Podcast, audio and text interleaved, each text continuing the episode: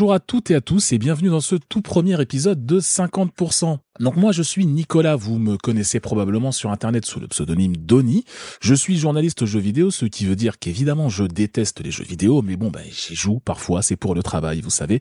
Euh, et je suis accompagné aujourd'hui de Rémi. Salut Rémi. Hello hello. Donc euh, Rémi, toi qu'est-ce que qu'est-ce que qui es-tu Qui es-tu et que euh, vas-tu nous apporter dans ce podcast? Alors, qu'est-ce que je vais apporter? Ben, Je je sais pas si je vais apporter grand-chose. En tout cas, je vais. Non, tu vas essayer. Oui, voilà, je vais essayer. Euh, donc moi, c'est Rémi. Je suis superviseur des effets spéciaux pour le cinéma et je suis aussi musicien amateur et fervent mélomane. Alors l'idée derrière ce podcast, 50%, ce serait de revenir sur les musiques de jeux vidéo et plus précisément sur les, grandes sagas du jeu vidéo, comme par exemple Final Fantasy ou Zelda, et de se remémorer ces sagas à travers leur musique. Parce que oui, on se rend compte, et c'est de notoriété publique, que quand on, fait l'expérience d'un produit culturel, comme un film ou euh, un jeu vidéo, finalement, le son et par extension la musique représentent à peu près 50% de notre expérience vécue. Au moins, ouais. Euh, eh bien, écoute, euh, ça, ça fait super plaisir. Moi, j'avoue que euh, la musique de jeux vidéo, c'est quelque chose que j'écoute particulièrement euh, beaucoup, même quand je ne joue pas aux jeux vidéo. Donc, c'est vrai que ce, concept de 50% d'une expérience vient de la musique. Je, j'adhère assez, ne serait-ce qu'à ça. Donc voilà, je suis ravi de faire ce podcast avec toi et on va commencer donc euh, par parler d'une saga de jeux vidéo. Laquelle est-elle, Rémi? Alors aujourd'hui, euh, on fait fort. Hein. Je dois dire que pour un, premier épisode, on a décidé de prendre quelque chose d'assez gros. On n'a pas pris n'importe quoi. Oui, voilà, on voulait quelque chose de, qualitatif et donc euh, on va s'intéresser à la saga Bioshock. Et bah, du coup, je te propose qu'on se lance tout de suite. Eh bien, c'est parti.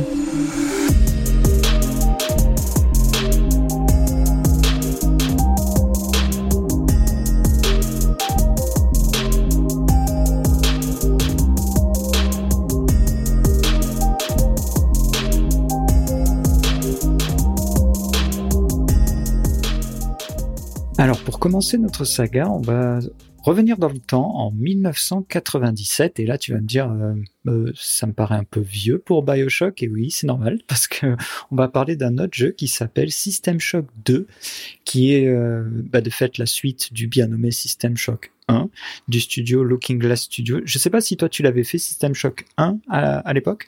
Alors pas à l'époque, j'y ai joué bien bien après, mais j'en avais beaucoup entendu parler mine de rien.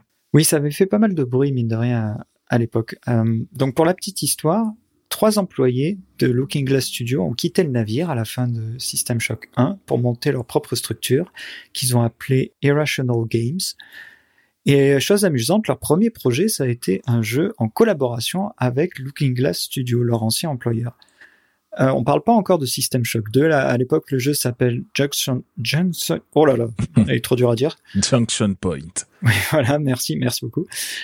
Et euh, ce qui s'est passé, c'est que quasiment à la fin du développement, Electronic Arts leur a dit "Dis donc, votre jeu, il est pas mal. Euh, moi, je vous propose que ce soit la suite de System Shock, qui s'appelle System Shock 2, et on vous laisse un an de plus pour euh, ben, pour modifier l'histoire, quoi." Alors pourquoi je parle de System Shock 2 depuis tout à l'heure, c'est parce que le directeur créatif c'est Ken Levin. Et Ken Levin, ça va être le, directeur de créatif et le, créateur de la saga Bioshock un peu plus tard. Voilà pourquoi on peut dire que System Shock 2 est vraiment le premier épisode de cette saga. Sacré personnage. Ce Ken Levin, on va en parler après, mais. ouais, euh, effectivement. Donc, euh, on est en 1999. System Shock 2 sort. Le gameplay est assez similaire au premier, mais c'est pas vraiment ce qui nous intéresse. Nous, c'est plutôt la musique qui nous intéresse. Et la grande différence, c'est que System Shock 1 avait des pistes entièrement en MIDI. Euh, alors, je, je sais pas. Est-ce que tu sais ce que c'est des pistes MIDI? Par rapport à des pistes audio sur un CD? Alors, euh, ce que j'en comprends, moi, très rapidement, c'est que le MIDI, c'est une espèce de synthétiseur, c'est ça, qui va te, qui va te faire de la musique à partir d'instruments très précis que tu vas définir, alors que bon, bah, le reste, c'est de la musique euh, enregistrée à l'avance, c'est ça? Oui, oui, oui, non, c'est ça. Euh, en fait, les pistes MIDI, c'est des pistes d'information qui nous disent juste, bien, je joue telle note à telle hauteur, à ce moment-là de la mesure, avec quelques, quelques petites informations en plus. Et en fait, c'est la partie hardware qui s'occupe de mettre des sons sur ces informations. Alors là, on est en 1999, donc c'est les, les cartes son qui doivent s'occuper de, de, mettre les sons et elles n'ont pas toutes les mêmes sons disponibles, euh, malheureusement. Les fameuses Sound Blaster. Exactement, ouais, exactement. Et euh, donc, ce qui nous donnait que suivant les configurations des gens, bah, des fois, il y a certains sons qui marchaient pas très bien parce que s'ils n'avaient pas les bonnes cartes son, ça ne fonctionnait pas très bien. Mais donc ça, c'était System Shock 1. System Shock 2, la révolution arrive, le moteur du jeu évolue, et là, on a pu avoir des fichiers Wave, qui sont les fichiers qu'on a sur euh, des CD audio, par exemple.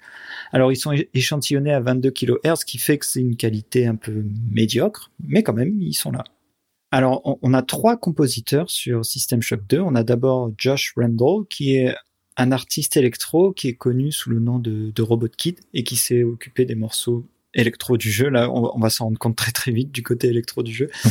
on a ensuite Eric Brocius qui lui est plutôt un ingénieur du son qui s'est coupé occupé pardon de découper les pistes et de, de, mixer l'ensemble, de faire en, sorte que tout fonctionne bien dans le jeu. Mhm. Et ensuite, on a un troisième compositeur, et là, c'est la, et là, c'est la première anecdote assez, assez fracassante, on va dire, car c'est, euh, on parle de Ramin Djawadi, qui est un compositeur que vous connaissez très certainement car il a fait les musiques de Game of Thrones.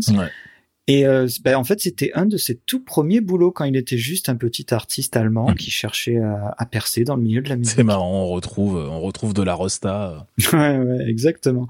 Et euh, d'ailleurs, quand on regarde son CV, c'est juste après System Shock 2 qu'il est allé à, Hollywood, qu'il a été repéré par Hans Zimmer, qu'il est allé dans le studio Remote Control de Hans Zimmer et qu'il a fait ses débuts euh, à Hollywood. Ah oui, direct après, donc ça a vraiment été son tremplin, quoi, System Shock 2. Ouais, alors euh, je sais pas si Hans Zimmer a entendu cette musique, mais en tout cas, euh, ça a dû l'aider d'une quelque manière que ce soit, c'est sûr. Alors, je te propose qu'on écoute le premier morceau de cette émission. Euh, donc, c'est un morceau de Josh Randall qui s'appelle Engineering. Et on rappelle, on est fin des années 90 dans un style très drum and bass. Mais voilà, ça va nous réveiller un petit peu. Donc, allons-y. Avec plaisir.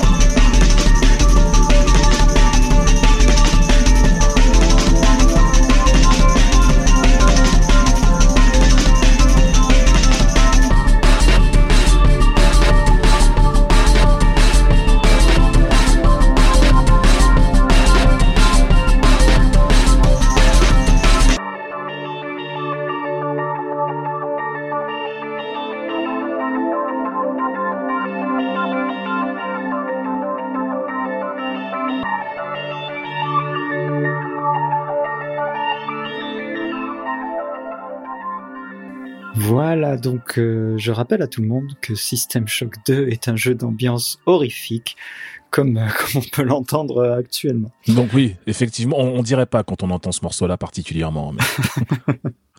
Mais il faut préciser que c'est un jeu d'horreur, c'est un jeu horrifique, mais un peu cyberpunk. Du coup, ça justifie vachement plus les. Hmm, non, c'est malin. C'est vrai que là, là, on entend le, le cyberpunk, pas, pas tellement l'ambiance, mais le cyberpunk, il est là. Alors, évidemment, comme je disais, il y a plusieurs compositeurs sur ce jeu, et c'est donc Ramin Djawadi qui s'occupait plus des morceaux d'ambiance, on va dire. Mais avant de parler de ça, j'aimerais qu'on parle euh, vite fait du moteur du jeu, le Dark Engine, parce qu'il est assez intéressant. Donc, euh, est-ce que tu voudrais nous en parler, Nico? Euh, oui, il est vachement intéressant ce Dark Engine. En fait, c'est effectivement le moteur que, que Games avait utilisé pour pour System Shock 2, mais c'est pas eux qui l'ont créé. Euh, tu l'as probablement dit au début, mais Irrational Games à la base a été créé à partir d'anciens employés d'un autre studio qui s'appelait Looking Glass, qui avait travaillé sur le premier System Shock. Et à ce moment-là, Looking Glass, il travaillait sur un autre jeu qui s'appelait Thief, The Dark Project. Et c'est pour ce jeu Thief, comme voleur, les thieves. Mais c'est justement pour ce jeu qu'ils ont créé un moteur, euh, un moteur. Alors c'est pas juste un moteur 3D, c'est un moteur qui devait euh, gérer tout le jeu, qui s'appelait Dark Engine justement. Et à ce moment-là, Irrational Games étant d'anciens employés de euh, Looking Glass, ils ont travaillé quand même assez euh, en collaboration avec Looking Glass au moment du développement de System Shock 2 et ce qu'ils ont fait, c'est qu'ils ont simplement réutilisé le moteur qu'ils avaient fait pour FIF. Le problème qu'ils ont eu, c'est que, eh ben, au moment où eux ont commencé à développer System Shock 2, FIF, il n'était pas terminé. Et du coup, euh, ils ont récupéré le moteur du jeu qui lui-même n'était pas terminé. Donc, euh, ils ont euh, littéralement aidé à débugger le moteur du jeu, à rajouter des fonctions parce que eux, ils avaient besoin dans leur jeu d'horreur, dans l'espace, de fonctions dans le moteur qui n'étaient pas dans un jeu comme FIF. Donc ils ont aidé à débugger le moteur, à compléter le moteur, et ça leur a permis de d'avoir un truc qui pouvait qui pouvait maîtriser de A à Z justement et qui était qui était assez intéressant pour eux. Voilà. Donc, ce qu'il faut, euh, ce qu'il faut quand même noter par rapport à ça, c'est que du coup, on a quand même deux jeux utilisant le même moteur qui sont sortis quasi au même moment, puisque FIF sort en décembre 98 et System Shock, System Shock 2, lui, arrive le 11 août 1999. Hmm. En plus, ce qui est assez intéressant, c'est que ils avaient tellement retourné le moteur dans tous les sens pour faire euh, leur jeu qu'ils avaient fini par le baptiser le Shock Engine à un moment. Oui, alors, en ce qui concerne le son, euh, le Dark Engine, c'était quand même un bon moteur parce qu'il offrait de bonnes fonctionnalités, euh, notamment pour euh, l'IA ennemi, parce que l'IA ennemi avait plusieurs états et elle, elle, réagissait en fonction du bruit qu'on faisait dans les couloirs ou dans la pièce où on se trouvait. Donc, elle pouvait mhm. être alertée par un bruit lointain ou être alertée par un bruit assez proche et donc se mettre à faire des patrouilles ou même être alertée par un bruit très très proche et là se mettre à, à nous attaquer. Mhm. C'est quelque chose qu'on a aussi revu euh, par la suite très très bien utilisé dans des jeux comme Alien Isolation. Je sais pas si tu as joué. Euh, ah non, non, non, j'ai jamais joué. Mais Alien Isolation joue énormément sur le son pour euh, pour les parties de cache-cache avec l'alien justement où il peut littéralement écouter ce que tu fais et il y avait même, si tu joues en mode hardcore, je crois que le, le jeu écoute ton micro. Ouh là et si tu fais du bruit toi-même dans ton salon chez toi parce que tu cries, parce que tu sursautes, l'alien t'entend. ah ouais, c'est pas mal du tout. Enfin, c'est un petit peu flippant même, mais c'est pas mal du tout. Donc pour revenir à System Shock 2 et toutes ces ambiances euh, horrifiques, il faudrait quand même dire que Ramin Djawadi, il a fait quand même un très bon travail. Ça reste électronique, évidemment, parce que le jeu n'avait pas un budget pour faire pour avoir un orchestre, tout bêtement. Mais il s'est occupé de faire des compositions très atmosphériques avec du très très bon sound design et euh, il arrive à instaurer une ambiance extrêmement pesante dans, dans les couloirs de cette euh, station spatiale. Donc je te propose qu'on s'écoute un morceau qui s'appelle Operation One de Ramin Djawadi. C'est parti. Par contre, si ça ressemble à Game of Thrones, je vais être déçu. Hein.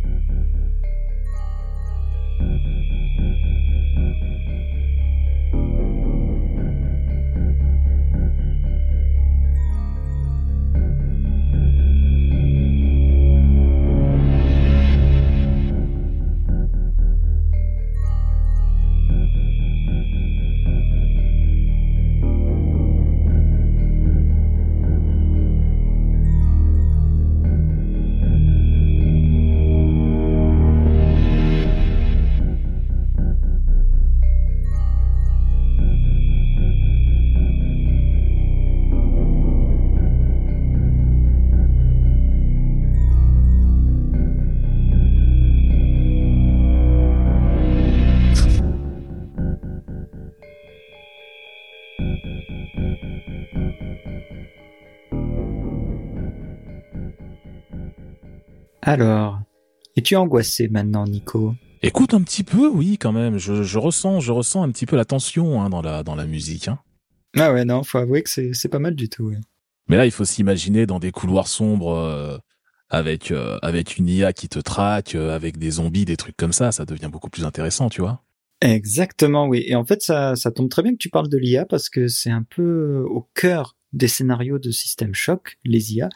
On rappelle brièvement que System Shock 1 le principal antagoniste était une IA qui était devenue un, petit peu folle, un peu rebelle, qui s'appelait Shodan et qui était euh, notre ennemi tout le long du jeu. Eh bien dans System Shock 2, Shodan revient et euh, hmm. bon alors là autant le dire tout de suite, on va spoiler comme jamais dans, dans ce podcast, on est un petit peu obligé.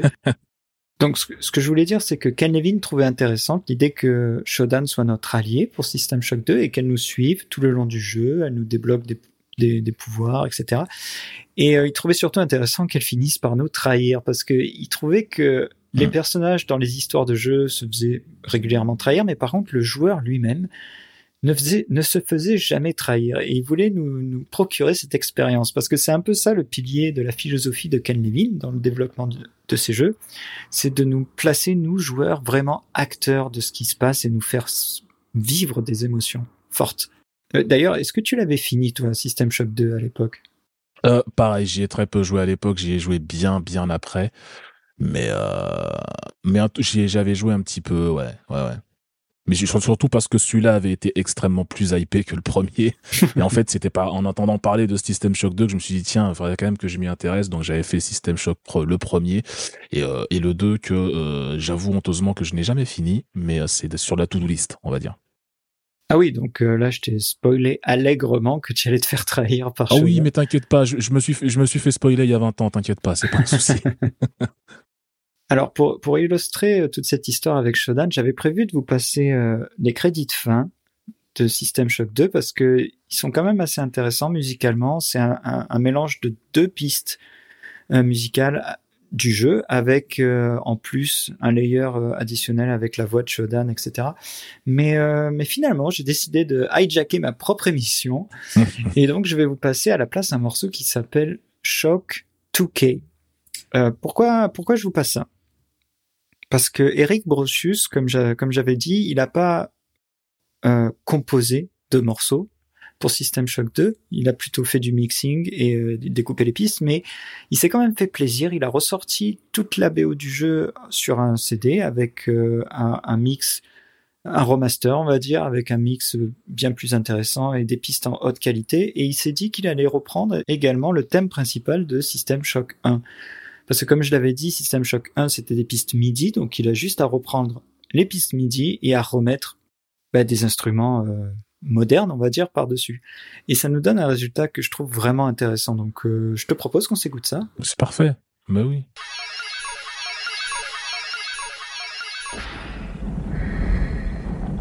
Welcome back to Citadel Station. Today is the 6th day of November, year 2072.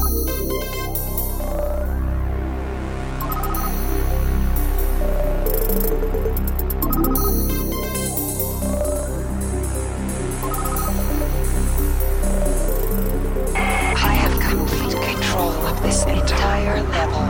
With cameras as my eyes and nodes as my hands, I rule here in insect music.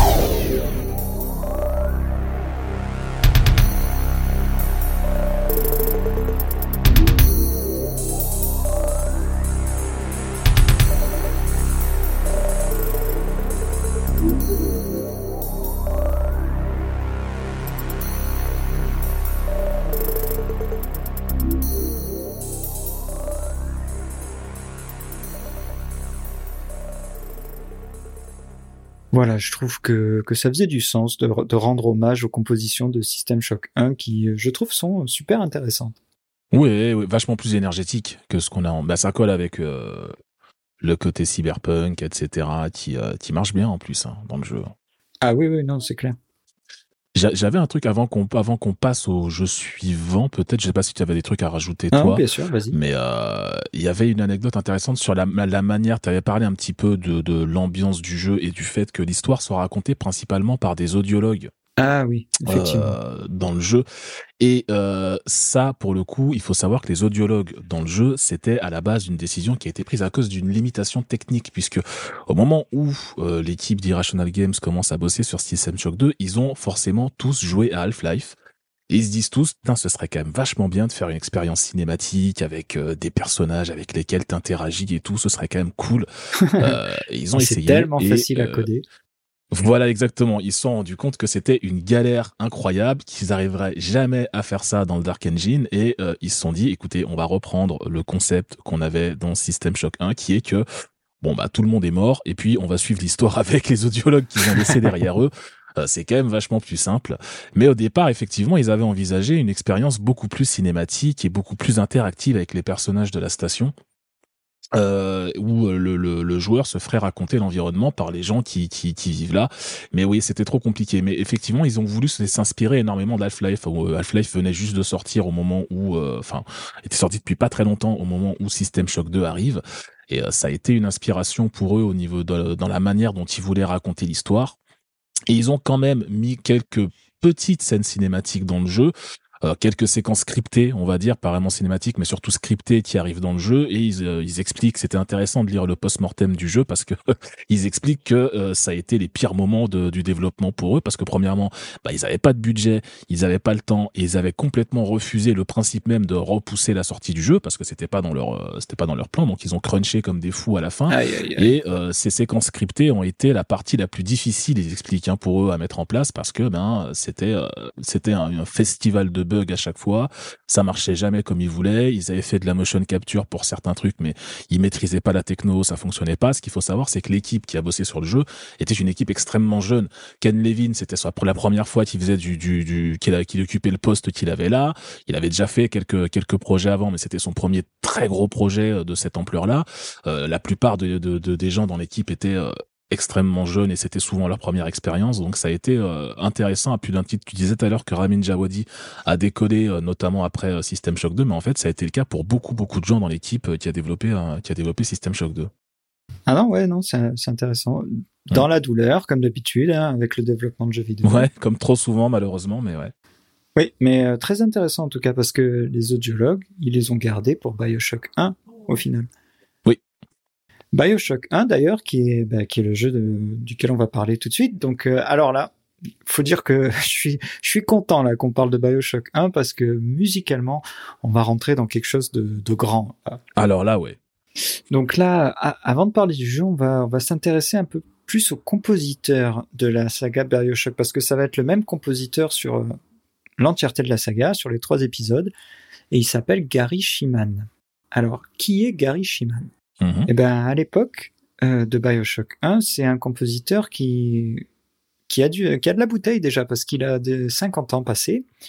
Il a travaillé sur beaucoup de séries télé, notamment sur euh, Magnum, sur euh, l'agence Tourist, sur donc sur sur quand même des projets assez conséquents. Ah oui. Et il s'est dit, écoute, là j'ai 50 ans, j'aimerais bien retourner dans le jeu vidéo parce que il avait fait un petit peu de jeux vidéo, mais à une époque où c'était vraiment techniquement pas pratique de composer pour le jeu vidéo, donc ça l'avait, ça lui avait pas trop plu. Mais il se dit bon, ben, je vais essayer d'y retourner. Donc il contacte son agent et il lui dit envoie mon CV dans toutes les boîtes de jeux euh, au hasard, au cas où. Hmm. Donc son agent il s'est exécuté, donc il a faxé son, eh, il a faxé et oui c'était c'était une époque où on faxait les CV. pas les mails de mon temps, hein. Et donc, euh, donc il a faxé son CV à THQ. Et un jour, il y a un cadre de THQ qui passait par hasard devant le fax et qui a pris son CV et qui s'est dit Oh, Gary Shiman, c'est rigolo, c'est le petit ami de ma colocataire de l'université. Donc c'est un hasard assez rigolo. Donc bah écoute, euh, je, vais l'engager pour un jeu qui s'appelle Destroy All Humans. Et euh, si vous connaissez pas le jeu, je vous conseille au moins d'écouter la BO parce que la BO elle est fantastique. Le jeu lui-même est assez fantastique. Hein. Ouais. Ah, ah ouais, non, bah, parce que je l'ai jamais fait hein, pour le coup. Je connais que la musique. Il est, il est rigolo. Il est rigolo. Ah bah ok. Donc quand il travaille sur ce jeu, il a travaillé avec une directrice audio qui s'appelait Emily Ridgway. Et euh, cette euh, jeune dame a été engagée par Irrational Games pour travailler sur le premier Bioshock, pour être la directrice audio du premier Bioshock. Et quand elle a été engagée, elle a dit, écoutez, je veux vraiment que ce soit Gary Shiman qui fasse la, mu la musique du jeu parce qu'il est vraiment bon. Et elle a fait le forcing et elle a fait en sorte qu'il soit engagé par Irrational Games. Comme quoi, des fois, la vie, ça tient à, vraiment pas grand-chose. Ouais. Ouais. Et en fait, pour moi, enfin, ça a été vraiment euh, fantastique parce que pour moi, Gary Shiman, c'était le candidat parfait pour Bioshock. Il a fait un travail monstrueux et, et ça s'entend. Mmh. Bon, pour euh, rentrer dans le vif du sujet, j'aimerais qu'on s'écoute un peu le morceau d'introduction de Bioshock 1. Et euh, avant ça, j'aimerais faire un petit préambule. Donc, on se rappelle, on est en 2007, on lance le jeu pour la première fois et là on se retrouve dans l'océan, perdu, on nage, on arrive dans un phare, on sait pas du tout où on est, on comprend pas ce qui se passe. À l'intérieur du phare, on débloque une capsule qui commence à nous envoyer sous l'eau avec euh, un enregistrement audio d'un homme qui s'appelle Andrew Ryan qui nous parle d'une cité un peu fantastique qu'il a créée et là les portes s'ouvrent et on découvre Rapture et là c'est c'est grandiose. Allez, on ferme les yeux et on s'écoute ça. Bien, c'est parti.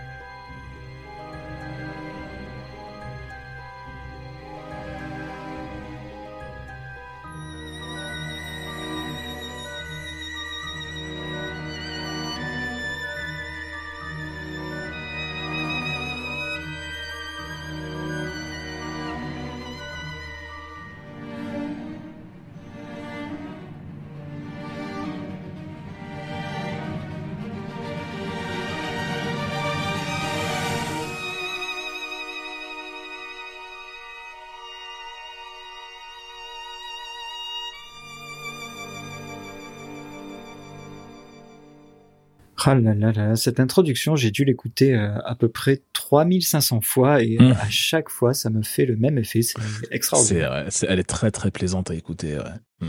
Même, j'ai refait le jeu pour, euh, pour préparer l'émission et cette introduction, elle fonctionne toujours autant. C'est c'est vraiment sensationnel.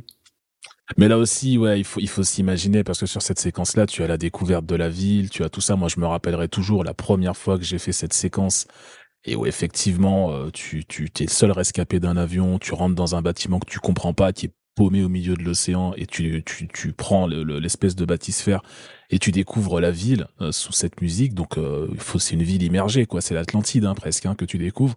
Et tu as cette musique-là qui accompagne le truc. Tu, tu sais vraiment que tu vas vivre une expérience, quoi. D'entrée de jeu. euh, Ouais, ouais, ouais, ouais. Une ville d'ailleurs qui est très très belle parce qu'elle a toute cette esthétique, art déco, art nouveau. Euh, d'ailleurs, tu avais une anecdote, je crois, sur la création de cette ville. Sur alors l'esthétique, oui, euh, on, en reparlera, mais comme tu le disais, euh, Bioshock à la base, c'était censé être un petit peu la suite, au moins spirituelle, de System Shock. Et donc, dans cet esprit, Ken Levin avait prévu à la base euh, pas du tout de faire une esthétique euh, art déco. Euh, lui, vu que c'était c'était censé être System Shock 3, on discutera après de pourquoi System Shock 3 n'existe pas, mais euh, lui, il voulait faire System Shock 3. Et euh, finalement, euh, il a fini par changer d'avis et euh, par euh, par euh, changer carrément l'esthétique du jeu. Mais qu'est-ce qui a fait ça? C'est que au départ, lui, il fait System Shock 3. Il fait une démo en 2002. Il la présente euh, à plusieurs plusieurs éditeurs. Il la présente à EA qui lui dit écoute, System Shock, c'est un peu terminé. Donc bon, EA n'en veut pas. Il, il envoie la, la démo à plusieurs autres plusieurs autres grandes boîtes pour essayer de trouver quelqu'un qui veut financer le développement du jeu et le distribuer. Et il galère. Ça lui prend deux ans, machin. Au bout d'un moment, il tombe sur Take-Two qui accepte effectivement d'éditer euh, un jeu, mais pas System Shock, puisque son System Shock c'est à et EA n'en veut pas. Et du coup, euh, il se dit, ça vaut peut-être le coup de changer un peu. Peut-être que le cyberpunk c'est terminé. Peut-être qu'il faut faire autre chose. Et un jour, il se balade à New York.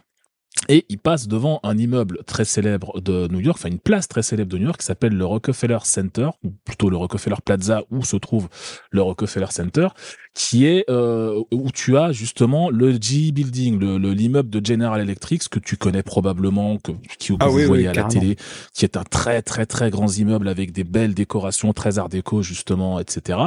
Et euh, il se dit c'est quand même pas mal, ça serait quand même pas mal de faire mon esthétique euh, sur justement les années 30 américaines et euh, ce genre de choses. Euh, et du coup, c'est c'est ça qui a influencé euh, Ken Levin et le reste de l'équipe à euh, utiliser cette esthétique-là et ce, ce, ce thème autour des années 30.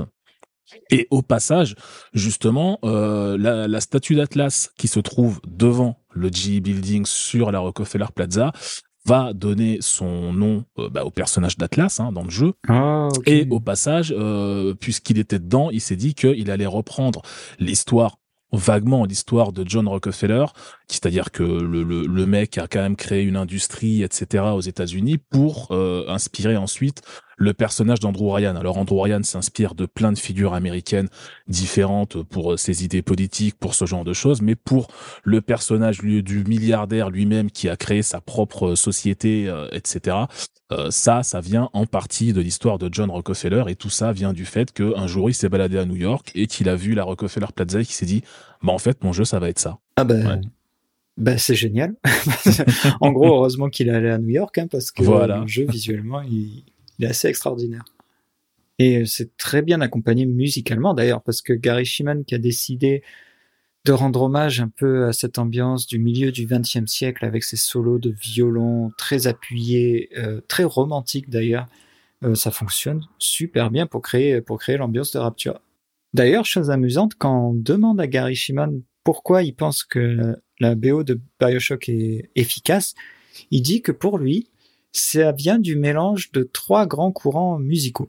Voilà, c'est une réponse assez académique, mais ça, ça nous permet. Alors, avant toute chose, je te préviens, Nico, là, on va rentrer dans une grosse section euh, musique, là. Autant te le dire. Vas-y, vas-y, instruis-moi. ok.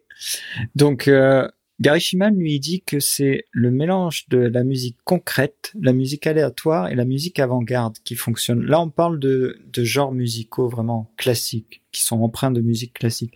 La musique d'avant-garde, bon, c'est assez, c'est un mot valise en gros qui euh, définit toute musique qui est hors des cadres, hors des normes et qui surprend l'auditeur. Donc on va pas trop s'attarder dessus. Mhm. On va plus s'intéresser à la musique concrète parce que là pour le coup c'est une très très grosse part de la BO de BioShock.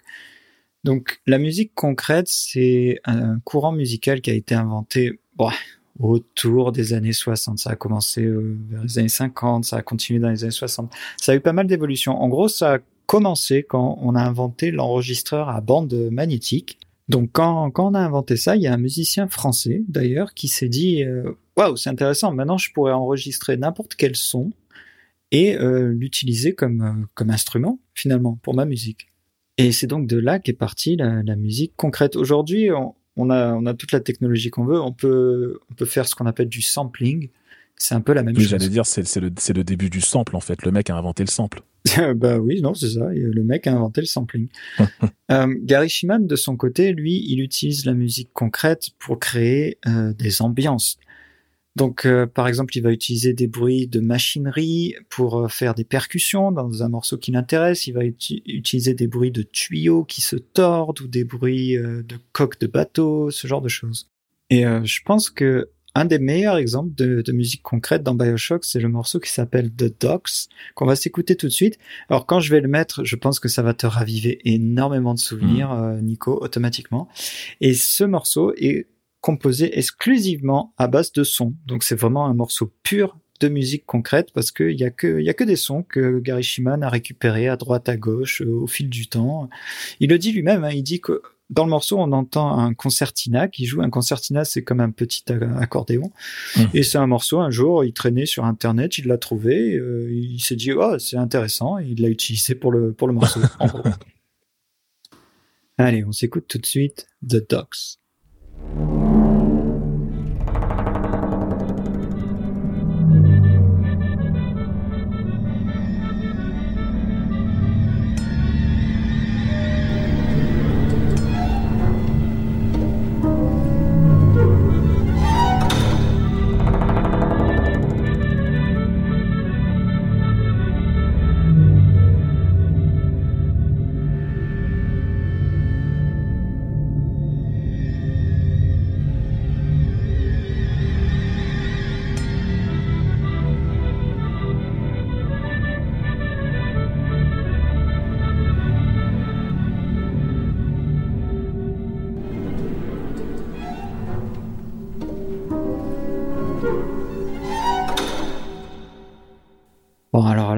Pas de doute, on est au fond de l'eau et on est enfermé euh, dans des couloirs euh, pas mal oppressants. Oui, en fait, c'est ce que j'allais dire. En, en, en l'écoutant, tu ressens vraiment l'ambiance euh, claustrophobe du jeu. C'est quand même incroyable de retranscrire la claustrophobie du jeu à travers sa musique, euh, comme euh, comme ils le font. Mais franchement, c'est moi, tu, tu ressens vraiment le côté t'es enfermé, t'es sous l'eau et et tu peux mourir à tout moment, quoi. Exactement, oui.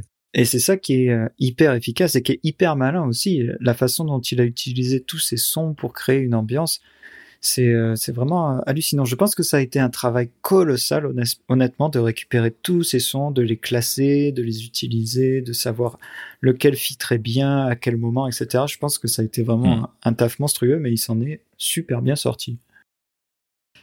Donc maintenant, on va s'intéresser à la musique aléatoire. Alors, qu'est-ce que c'est la musique aléatoire? Et très honnêtement, je pense que c'est la partie la plus importante de la BO de Bioshock. C'est ce qui fait qu'elle a au- autant marqué à l'époque et euh, qu'elle a marqué la musique de jeux vidéo. Ouais, ouais, j'ose le dire parce que la, la musique aléatoire, c'est pareil, c'est un mouvement musical qui existe depuis très longtemps, mais euh, qui dans le jeu vidéo avait jamais été utilisé. Ouais, j'ai envie de dire correctement. C'est un peu prétentieux de dire ça, mais euh, ouais, correctement parce que c'est vraiment Gary Shiman et euh, Jason Grave. Jason Grave, qui est le compositeur de la série Dead Space, Mhm. c'est vraiment à eux deux qu'ils ont fait en sorte de pousser la musique aléatoire orchestrale dans le jeu vidéo de manière vraiment vraiment professionnelle, on va dire. Donc, euh, si on voulait résumer ce que c'était la musique aléatoire, ce serait dire, et euh, bon, c'est un résumé vraiment à la truelle, c'est dire à l'orchestre ou aux musiciens à certains moments de jouer des notes aléatoires. Bon, évidemment, c'est beaucoup plus compliqué que ça, hein, parce que si vous dites juste à un violoniste euh, joue n'importe quoi, ben, il va faire n'importe quoi et ça va être ça va être dégueulasse. Faut bien se rendre compte que quand on écrit pour un orchestre, euh, cet orchestre, il a, ben, il faut lui écrire la musique sur une feuille de papier parce que les musiciens, ça fait 30 ans qu'ils étudient leur instrument pour pouvoir lire une partition en temps réel. Donc, euh, eux, tout ce qu'ils veulent, c'est avoir une, une instruction claire sur ce qu'ils doivent faire. Donc on peut pas juste leur dire, ben là on va faire un petit peu n'importe quoi et ça va être super. Et tu vas avoir du mal à obtenir quelque chose d'exploitable, oui. Ben oui, non, c'est ça. Faut savoir que la musique aléatoire, elle est beaucoup utilisée dans les films d'horreur, euh, les films pour de- d'ambiance, etc. Mais même dans, dans les séquences d'action, John Williams, il utilise énormément de musique aléatoire dans ses séquences d'action, dans, je sais pas moi, Jurassic Park ou Star Wars. Mm. Si vous écoutez les cues d'action, vous verrez qu'il y a beaucoup de musique aléatoire. Alors, comment ça se passe euh, quand on est avec un orchestre? Eh bien, en fait, on a une série de notations euh, qui, qui existent pour, euh, pour les partitions qui permettent d'indiquer aux musiciens ce qu'ils doivent faire. Donc, en gros, par exemple, on a une notation qui dit joue ta note la Mm. plus haute possible sur ton instrument. On a une notation qui dit joue n'importe quelle note entre cette note-là et cette note-là, ce qui permet d'avoir des choses aléatoires, mais quand même contenues dans une- un certain range, entre guillemets. On peut leur dire, par exemple, fais une montée chromatique entre cette note jusqu'à cette note-là, et tu peux jouer les notes que tu veux entre Donc les ça deux. permet quand même aux, aux musiciens de faire entre guillemets n'importe quoi, mais dans un cadre, quoi. Exactement, oui, non, ça permet de cadrer ça, et ça permet de rester dans la musique, en fait, la thématique de la musique et ce que la musique raconte. Notamment quand tu as un orchestre entier, tu peux pas demander à tout un orchestre de faire n'importe quoi. Il faut vraiment cadrer Mhm. ça euh, correctement. Et encore une fois, donc euh, Gary Shiman et Jason Graves sont vraiment les pionniers de la musique aléatoire dans le jeu vidéo parce qu'ils ont poussé tout ce- cet enregistrement précis avec un orchestre, de toutes ces techniques euh, dont, on, dont on a parlé. Donc pour illustrer ça, j'ai choisi un morceau qui je trouve représente bien euh, la musique aléatoire. Le, morceau s'appelle All Spliced Up. C'est un, un morceau de combat, un cue d'action dans le jeu. Et je pense qu'en l'écoutant, tu vas très vite te rendre compte de tous les petits éléments aléatoires dont on a parlé.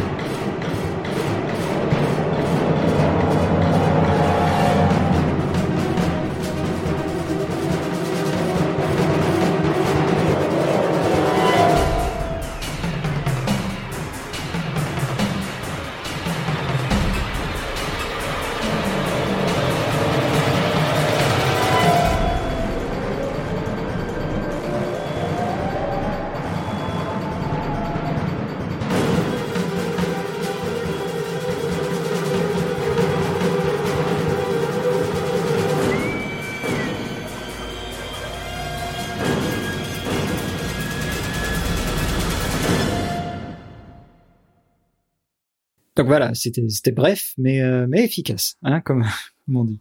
Oui, bref, mais intense, ouais. Mais en fait, c'est euh, intéressant parce que euh, c'est d'autant plus intéressant qu'ils utilisent ce genre de choses pour euh, les, les, passages d'action et les combats, les trucs comme ça, parce que ce sont justement des moments où euh, toi, en tant que joueur, t'es un peu obligé d'improviser. C'est-à-dire, t'avais prévu de faire ça dans ce dans ce sens-là, etc., de passer par là, et là, d'un coup, t'as un événement qui fait que, bah, ou un combat de boss ou quelque chose qui fait que, bah, t'es obligé d'improviser en fait. Et c'est intéressant de voir que du coup, ils utilisent une musique où on improvise pour souligner ces passages où, euh, bah non, t'avais un plan, tu voulais faire ça, mais ça va pas se passer comme ça, donc maintenant démerde-toi, improvise et on va voir comment tu t'en sors. Ah ouais, non, mais c'est vrai que c'est intéressant. En fait, on se sent, on se sent comme les musiciens en fond qui, qui se dépatouillent euh, comme ils peuvent. Oui, c'est ça, ils leur ont dit, écoutez, tu improvises et puis on verra ce que ça va donner après. Mais... ouais, non. Mais en tout cas, c'est vrai que c'est super, super efficace. Euh, J'aimerais parler d'un dernier courant musical que Gary Shiman cite pas quand il parle de la musique de Bioshock, mais que personnellement, moi, je ressens beaucoup. C'est la musique romantique. Euh, la musique romantique, c'est quoi? Ça appartient à tout, le mouvement romantique qui, est, qui a été euh, très en vogue au 19e siècle à peu près, qui a continué un petit peu après, et qui est un mouvement artistique qui se ressent euh, dans la peinture, dans la poésie, dans, dans la musique, un peu partout, et qui a comme thème fondamental de placer les émotions de l'artiste sur le devant de la scène. En gros, l'artiste veut véhiculer son émotion, son ressenti par son œuvre. C'est assez fascinant. Les peintures romantiques, si tu regardes des peintures romantiques, elles sont assez fascinantes parce que souvent c'est un personnage en haut d'une montagne avec un coucher de soleil. On comprend immédiatement ce que l'artiste voulait, voulait nous raconter en fait. Et euh, dans la musique, c'est la même chose. En fait, l'accent est vraiment mis sur le ressenti, sur les émotions, aussi bien dans la composition que dans la manière de jouer cette composition. Euh, pourquoi je parle de ça? Parce que bon, déjà, euh, Rapture, la musique qu'on entend tout au long de notre euh, épopée dans Rapture, on sent qu'elle est teintée de ce lyrisme un peu dépressif qui fait qu'on comprend très bien que, que cette ville, il s'est pas passé des très belles choses. Dès le début, hein, dès l'introduction, on comprend que quelque chose ne va pas. On a un mix de grandiose et de lyrisme triste. Et ça se ressent notamment dans un morceau qu'on va, qu'on va écouter tout de suite, qui s'appelle Cohen Masterpiece, qui pour moi est clairement le, le meilleur morceau de la BO de Bioshock, mais que ce soit Bioshock 1, 2 ou 3, euh, allez, je le dis, c'est le meilleur. allez, j'ose. j'ose. Euh, je sais pas si tu te souviens, toi, du personnage de Sander Cohen dans Bioshock? Euh, vaguement, ça fait trop longtemps que je l'ai fini. Je l'ai fait en entier, je l'avais adoré, mais c'est vrai que ça fait longtemps et les personnages se mélangent un peu avec le temps. Oui, donc Cohen, c'est un, c'est un artiste de théâtre, un chorégraphe, un danseur, un, musicien, qui, euh, un peu comme tout le monde dans Rapture, est devenu complètement fou après l'effondrement de, de la cité et euh, qui nous demande de participer à ce qu'il appelle son masterpiece durant le jeu. En gros, il nous demande juste d'aller tuer ses anciens collaborateurs, de les prendre en photo, comme ça il peut faire une, grande exposition. Oh, mais je crois que je me rappelle de ce passage, oui. Hmm. C'est assez marquant, oui, quand, quand on hmm. fait dans le jeu. Notamment, il organise une scénette dans un théâtre où on voit quelqu'un qui est attaché à un piano et qui est forcé à jouer le morceau qu'on va écouter, Cohen Masterpiece, et on sent que la personne souffre, elle en peut plus, ça fait longtemps qu'elle le joue, et Cohen l'engueule parce qu'il le joue pas assez bien, et finalement, bah, il finit par lui exploser la tête, euh, tout simplement. Oui, c'est dans le ton. Ouais. oui, non, c'est ça. D'ailleurs, petite chose amusante, Gary Shiman, quand il savait pas que la personne qui jouait le morceau de piano allait se faire exploser la tête, il a découvert quand il a joué au jeu, et ça l'a fait beaucoup rire. Euh, de son côté, Gary Shiman, justement, quand on lui a parlé du personnage de Sander Cohen, lui, tout de suite, il a pensé à Sergei Rachmaninov. Sergei Rachmaninov, c'était un pianiste russe euh, vers fin du 19e, début du 20e siècle, qui était un fanatique de musique romantique et qui voulait composer que de la musique romantique. À une époque où la musique romantique commençait à être euh, un petit peu has-been, justement. C'est un des derniers défenseurs de ce mouvement. Mais il reste quand même considéré comme un des plus grands pianistes russes parce qu'il avait une interprétation qui était assez, euh, assez sensationnelle. Et donc Gary Shiman, lui, il s'est dit, je vais composer un morceau dans le style de Rachmaninoff. Et euh, bon, honnêtement, on va pas se mentir, il s'en sort très très bien. Il était tellement content, lui, du morceau qu'il avait composé, qu'il euh, avait appelé son agent juste après, ou ses amis, et qu'il leur avait dit, ça y est, je suis enfin un vrai compositeur. Bon, euh, moi personnellement, je trouvais que c'était un compositeur depuis depuis très longtemps, mais bon, mhm. ça c'est personnel. Hein. bon allez, on s'écoute Cohen Masterpiece. Allons-y.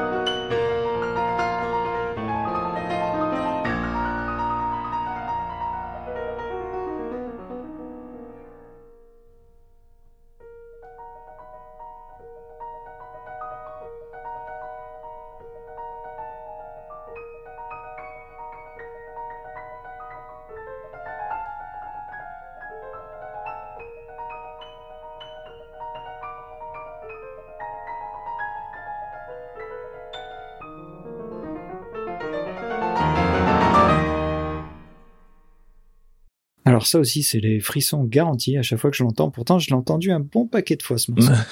non, mais le morceau, le morceau est très très beau. Et c'est vrai que euh, en, en l'écoutant, la scène me revient au fur et à mesure. Et c'est vrai que euh, ce passage-là, c'est presque une, une parenthèse en fait dans le reste du jeu. Ouais. Euh, quand Ah tu quand tu rencontres ce personnage, que tu fais ces petites scènes, etc. C'est c'est vraiment à part. Et c'est vrai que même la musique du coup est un peu à part du, de ce que tu peux entendre dans le reste du jeu. Ouais. Ouais, ouais, non, non, carrément. Une, parenthèse.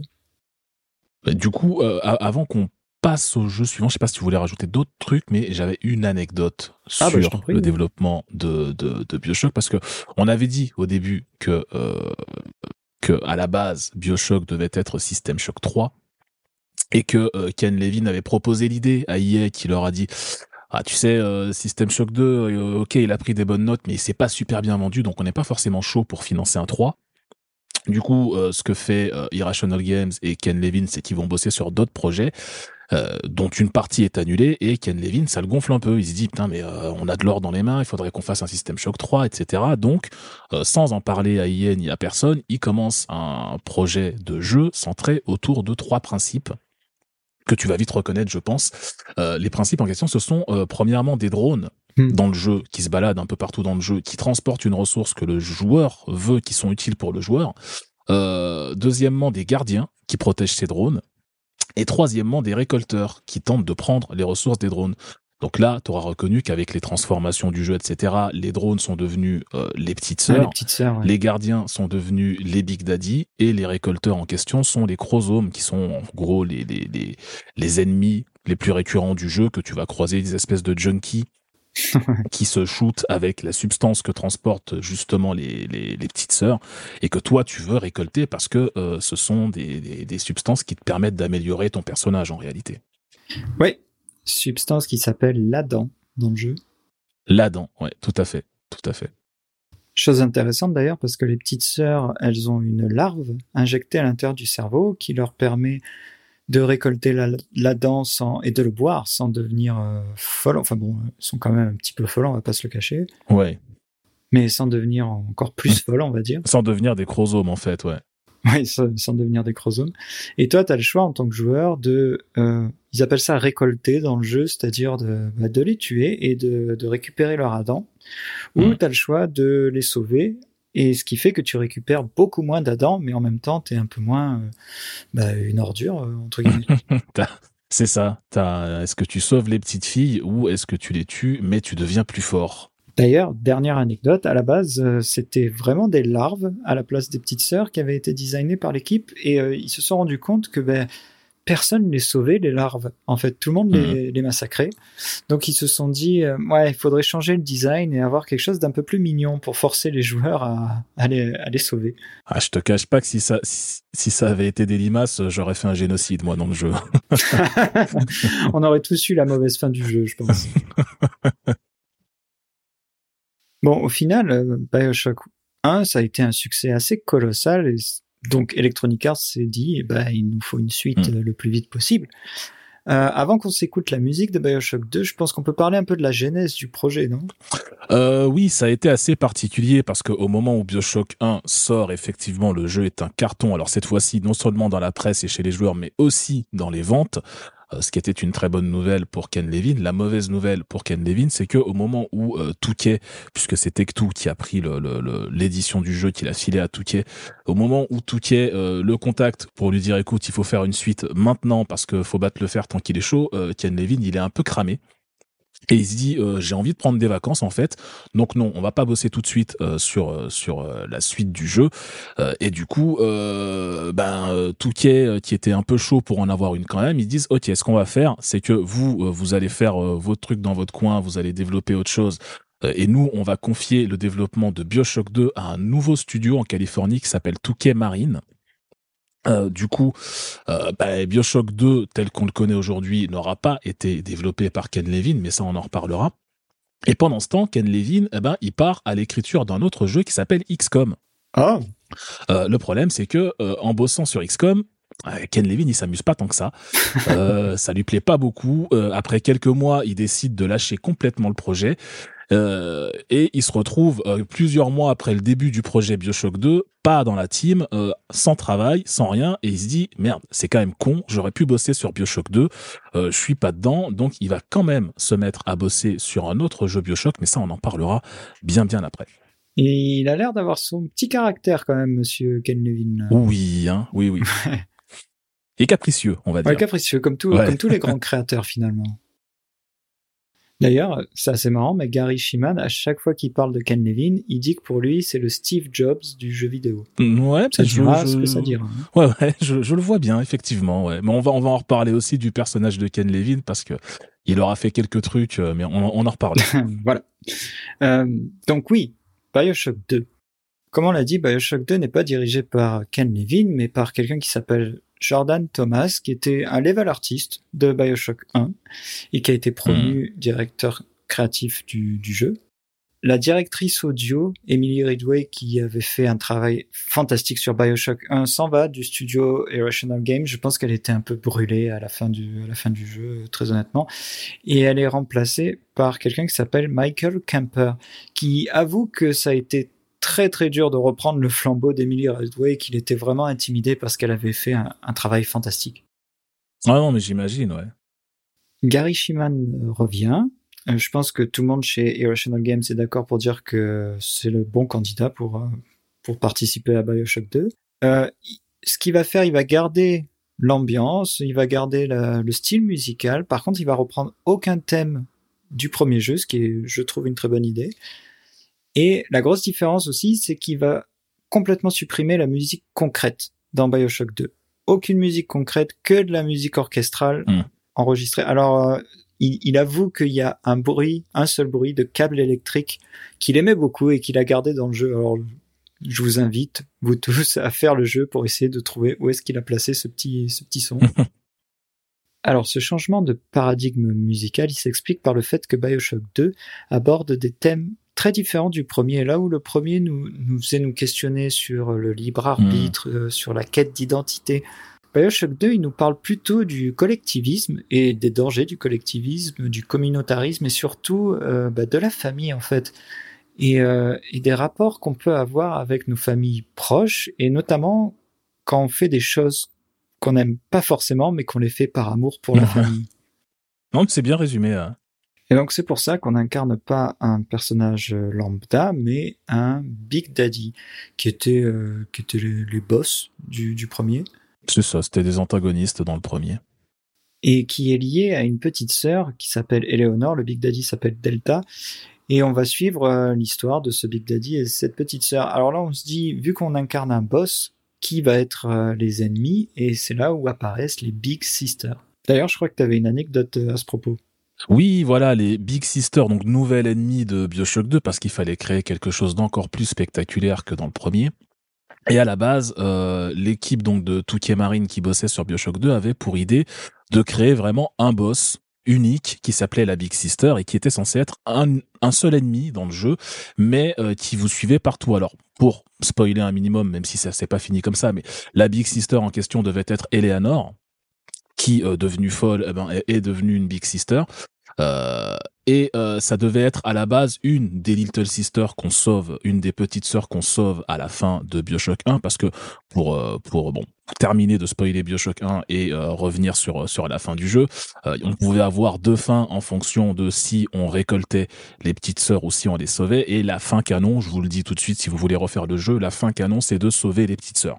Donc dans cette fin canon, euh, ils avaient ils étaient partis du principe que une des petites sœurs que tu sauves à la fin du 1, Eleanor, euh, devient la big sister du euh, de BioShock 2. Et ça devait être un ennemi invincible au départ, le genre d'ennemi qui apparaît un peu à des endroits spécifiques et qui te poursuit dans le jeu euh, pour essayer de te tuer. Et on racontait l'histoire comme ça, l'histoire d'Eleanor et de de, de, de ce qu'elle a, de ce par quoi elle est passée euh, à travers ces scènes où elle te poursuit et où tu peux pas la tuer parce que c'était vraiment l'ennemi qui te suit jusqu'à la fin. Et ils se sont rendus compte, un petit peu dans le même genre de Nemesis dans Resident Evil 3 ou Mister X dans RE2 euh, notamment. Mais ils se sont rendus compte que c'était quand même un peu frustrant pour le joueur d'avoir un ennemi que tu peux pas tuer, mais qui lui te met des grosses patates. Et donc ils se sont dit, euh, on va on va quand même en faire un ennemi que déjà le joueur peut battre pour avoir la satisfaction. Et ils ont modifié du coup un petit peu le, le le personnage d'Eleanor. Mais euh, à la base, ouais, la Big Sister devait être vraiment un ennemi emblématique du jeu et vraiment le boss euh, que tu que tu peux pas défaire. D'accord. Ben, au final, ce qu'ils ce qu'ils ont fait avec les, Bi- les Big Sisters est plutôt intéressant parce que Hmm. ça devient des ennemis très très mobiles qui sont ben, qui sont franchement stressants. hein. Ils ont ils ont conservé le côté à chaque fois qu'il y a une Big Sister qui arrive, tu dis oh merde. Exactement. tu dis, oh non. Ben, en plus, tu as la musique des Big Sisters qui t'accompagne, qui est une musique assez intense, on va l'entendre juste après. Ouais. La musique, justement, comme on l'a dit, le jeu a, a des thématiques différentes et la musique suit ces thématiques. Donc, on nous parle de famille et de collectivisme. Et donc, on va avoir des thèmes musicaux beaucoup plus intimistes. Parce que là, c'est pas Rapture qui est important, c'est Delta et Eleanor. Je te propose qu'on s'écoute le thème euh, d'introduction de Bioshock 2. Avec plaisir. Tu, vas voir que le, début est le même que Bioshock 1 avec ses nappes en la mineur, comme on, l'avait entendu, et ça switch très très vite au thème de Bioshock 2 qui lui est en fa mineur et qui fonctionne extrêmement bien, beaucoup plus mélancolique et, euh, et intimiste.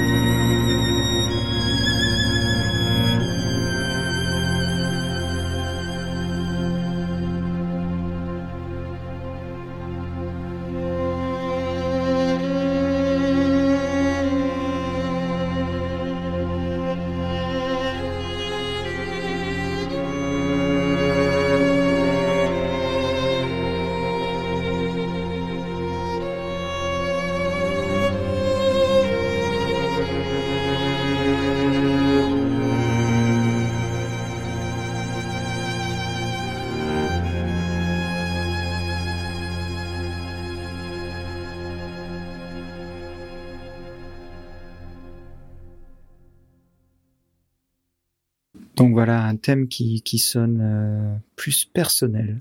Ouais, beaucoup plus mélancolique aussi, je trouve. euh. Oui, oui. Ouais. Bah, on reste dans du Bioshock, donc forcément, euh, bah, les choses se passent pas très bien, on va dire. Ouais.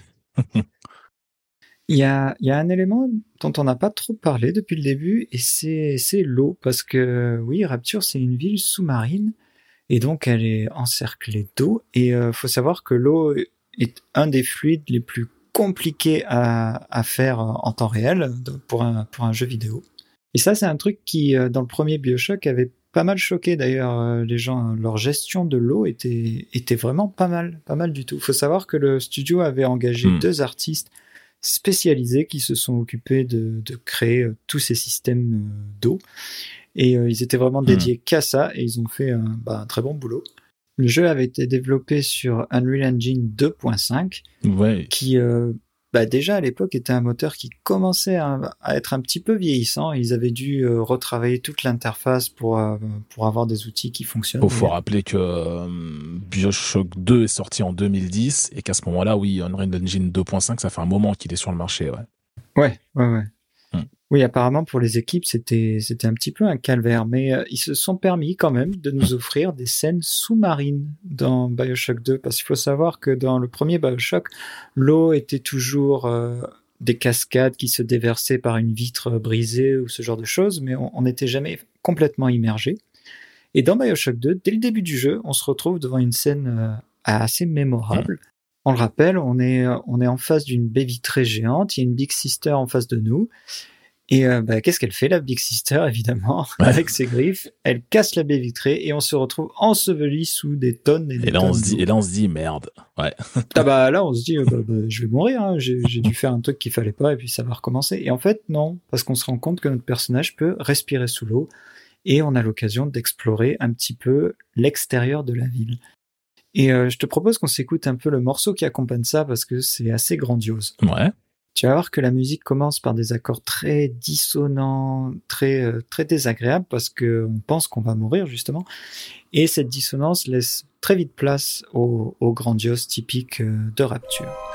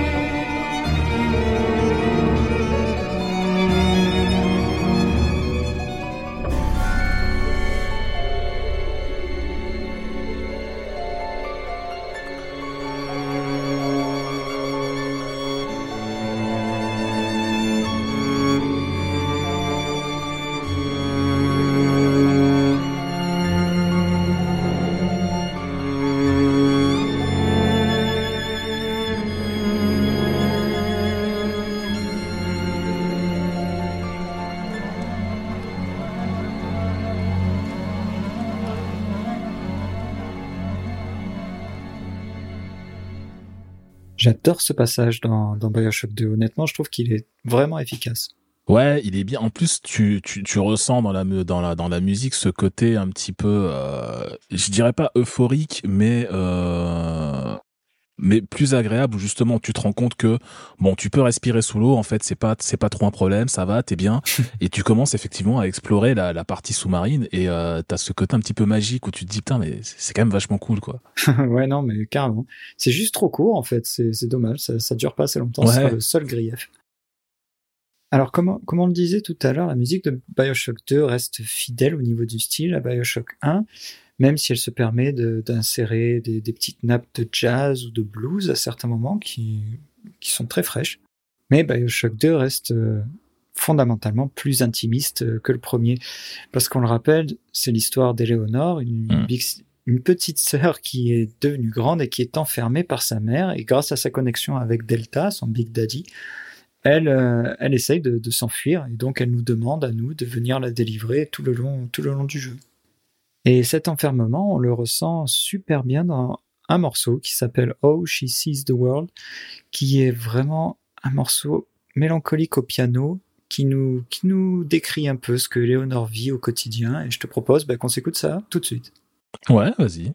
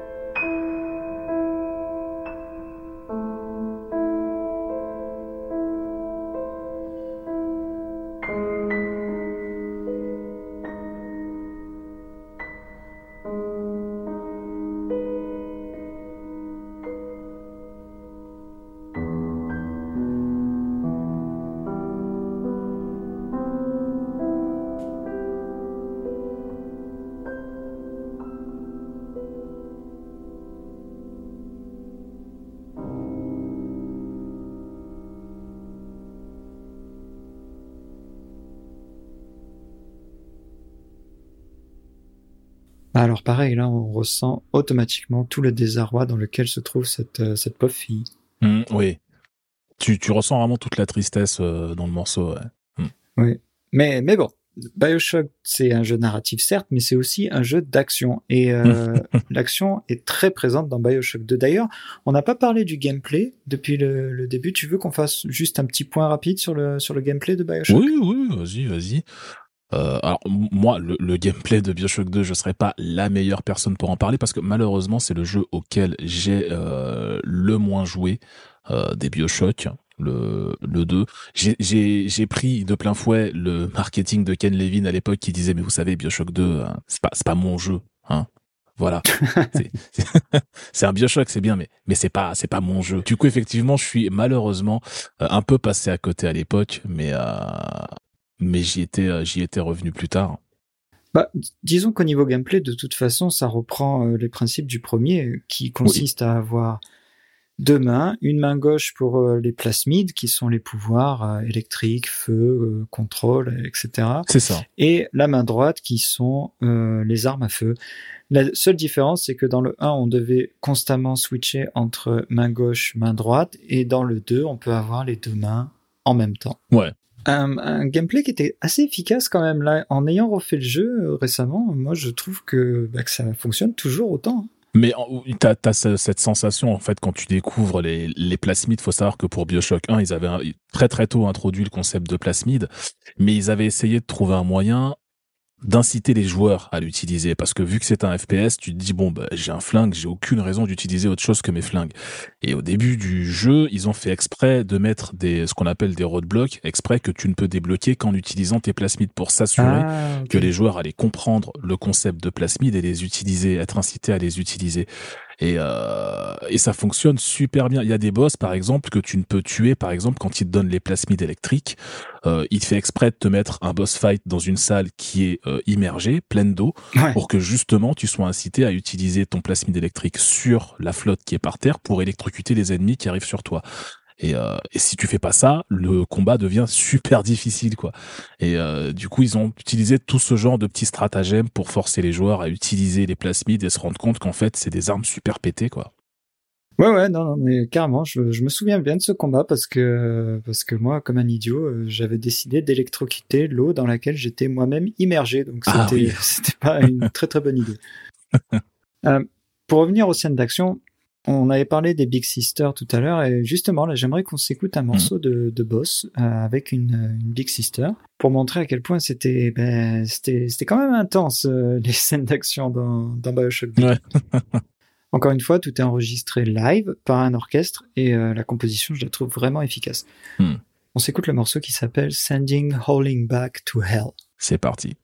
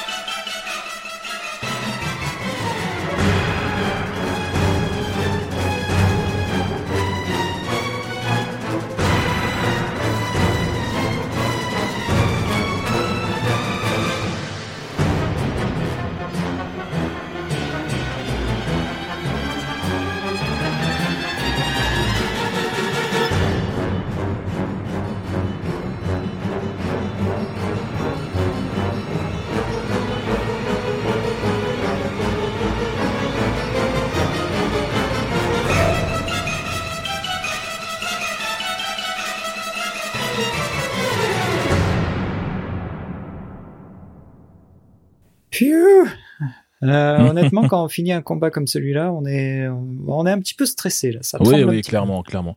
Euh, C'est marrant parce que du coup, effectivement, ça c'est la musique des, des, des combats. Ça utilise pas spécialement la musique aléatoire dont tu parlais tout à l'heure. Du coup, c'est euh, c'est beaucoup plus. Ça a l'air, en tout cas, quand on écoute, beaucoup plus structuré et beaucoup plus dirigé. J'ai envie de dire que ce qu'on avait dans dans le premier Bioshock. Oui, oui, non, non, carrément. euh, C'est là, on est plus sur de l'orchestration pure Ouais. pour euh, pour créer la tension. La, la musique aléatoire, elle est, elle est utilisée plus pour ce qui est des ambiances et créer des moments un peu angoissants dans Bioshock 2. Mhm, ouais. Alors, pour finir sur Bioshock 2, comment ne pas parler du mode multijoueur? Parce que oui, il y a eu une époque, euh, je sais pas si tu te souviens, mais où tous les jeux, Oh il fallait qu'ils aient un mode multijoueur.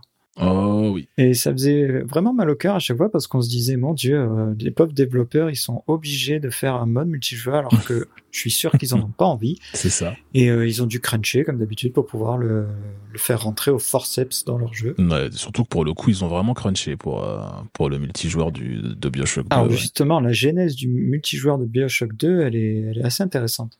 Nico. Euh, oui, oui, oui, parce que pour le coup, Bioshock 2, en fait, c'est un, c'est un jeu dont le développement a été relativement compliqué. Il a été euh, divisé euh, sur cinq studios différents. Donc, on a Touquet Marine, dont on a parlé tout à l'heure. Euh, Touquet Australia, qui est en réalité euh, le renommage de la branche australienne d'Irrational Games. Euh, Touquet China, Arkane Studio, qui Oh, bien wow. plus tard a fait, euh, ouais, voilà, qui bien plus tard a fait des jeux qu'on connaît bien, mais qui à l'époque avait aidé au développement de Bioshock 2, et un studio qui s'appelle Digital Extremes, un studio canadien. J'a- J'adore le nom. Ouais, hein. c'est très années 90. Euh, Si tu vas voir leur logo, euh, tu vas voir qu'il est aussi très années 90. Euh, mais euh, voilà, Digital Extremes, c'est justement eux qui se sont vus confier le multijoueur de Bioshock 2. Et alors Digital Extremes, pour parler un petit peu d'eux, c'est un studio qui est à ce moment-là un peu spécialisé dans le FPS en ligne. Ils ont bossé sur tous les Unreal et Unreal Tournament. Donc, euh, donc ils connaissent bien le sujet et donc bah, du coup Touquet les a contactés pour leur dire ok on est en train de faire Bioshock 2 il nous faut du multijoueur c'est vous qui allez le faire. Alors eux ils se disent bon c'est Bioshock quand même c'est pas de la merde c'est une grosse licence il faut qu'on fasse un truc bien ils avaient imaginé un truc un peu grandiose avec euh, quelque chose de limite MMO euh, où tu pouvais interagir avec tous les joueurs etc. Enfin ils avaient vraiment imaginé un truc énorme. Et puis Touquet leur a répondu alors attendez non vous avez pas le temps vous avez pas le budget il faut faire un truc beaucoup plus simple que ça. Euh, et du coup, bon, ils ont scratch euh, la partie MMO. Ils se sont dit, on va faire, ben, on va faire euh, du, du, du PVP, hein, très bien. Mais ils avaient quand même imaginé un, un mode en ligne où les règles changeaient au fur et à mesure du match. Donc, tu pouvais avoir du capture de flag, tu pouvais avoir plusieurs choses. Enfin, en- ils avaient bossé sur Unreal, donc eux, ils voulaient refaire Unreal, mais dans l'univers de Bioshock. Mais ça non plus, c'était pas possible vu le temps qu'ils avaient. Et surtout, ils ont fait des playtests euh, au moment où ils développaient le, le, le mode et les gens ne comprenaient rien en- aux règles du jeu en se disant mais comment ça se fait? On a commencé sur un mode comme ça, les règles changent en plein milieu, pourquoi ça fait ça, etc. Donc ils se sont dit écoutez, on va pas se faire chier, on va faire juste du PVP par équipe classique. Euh, ça au moins tout le monde connaît. Euh, et en fait ils ont refait bah, Unreal Tournament euh, dans dans Bioshock. Hein, euh, simplement hein. ça au moins les gens comprenaient c'était facile à suivre et euh, ça faisait des, des matchs relativement fun Oui, oui, mais, mais c'est ça en fait, c'est que le, le multijoueur était pas était pas nul en fait, il était plutôt sympa, Euh, notamment parce qu'ils avaient essayé de le scénariser un petit peu, donc euh, on, on jouait un, Mhm. un habitant de Rapture et on vivait en fait l'effondrement de la cité euh, en direct euh, sous, sous nos yeux, on voyait tout qui commençait à s'étioler, les gens qui réagissaient mal à la dent et qui devenaient des gros hommes, Mhm. et euh, faut avouer que bah, ça c'était plutôt une bonne idée. Ouais pour le pour le lore autour du jeu c'était intéressant effectivement ouais. D'ailleurs, pour conclure, je te propose qu'on s'écoute le morceau du, du menu multijoueur parce que quand Mhm. on pense multijoueur, on se dit ouais, euh, des pistolets, pam, ça va taper. euh, il faut que, il me faut une musique militaire, martiale, parce qu'il faut me, tu vois, il faut, faut me donner le, le mojo quoi. Ouais, il faut te donner envie d'exploser des gens ouais c'est ça Exactement, oui. Sauf que Gary Shiman lui il se dit bah euh, non, moi ça m'intéresse pas de faire ça, donc euh, je vais faire un menu multijoueur très mélancolique. Les seules percussions, elles viendront des arpèges que je vais rajouter un peu euh, en fond et, euh, et en fait ça donne un menu hyper intéressant. Donc je te propose qu'on s'écoute ça. Hmm. Le morceau s'appelle Waking Up in 1959.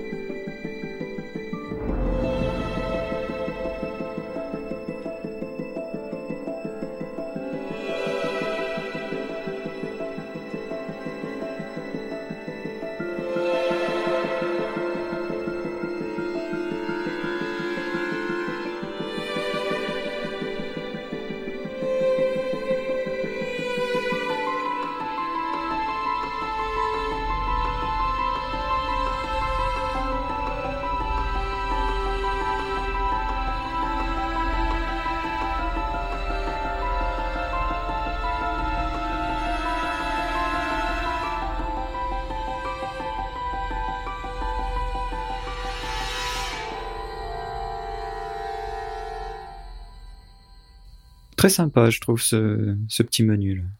Ouais, ouais, c'est c'est c'est intéressant. C'est- Surtout que oui, il faut il faut s'imaginer que tu entends cette musique euh, au moment où tu t'apprêtes euh, tu t'apprêtes euh, à aller défoncer d'autres joueurs, etc. et C'est et bien parce que c'est une musique qui a quand même un rythme. Hein. C'est-à-dire, elle est pas ennuyeuse, elle est pas monotone, etc. Mais euh, mais c'est pas les gros les gros tambours de guerre, c'est pas ce genre de choses. C'est très intéressant. Surtout que le, le principe d'une musique de menu multijoueur, c'est qu'il faut pouvoir l'entendre 450 10 000 fois sans s'en lasser. Aussi, ouais. Et euh, bah là, je trouve que ça fonctionne bien. Alors, alors, alors, il est temps. Il est temps de passer au dernier épisode de cette saga. Mhm. J'ai nommé Bioshock Infinite.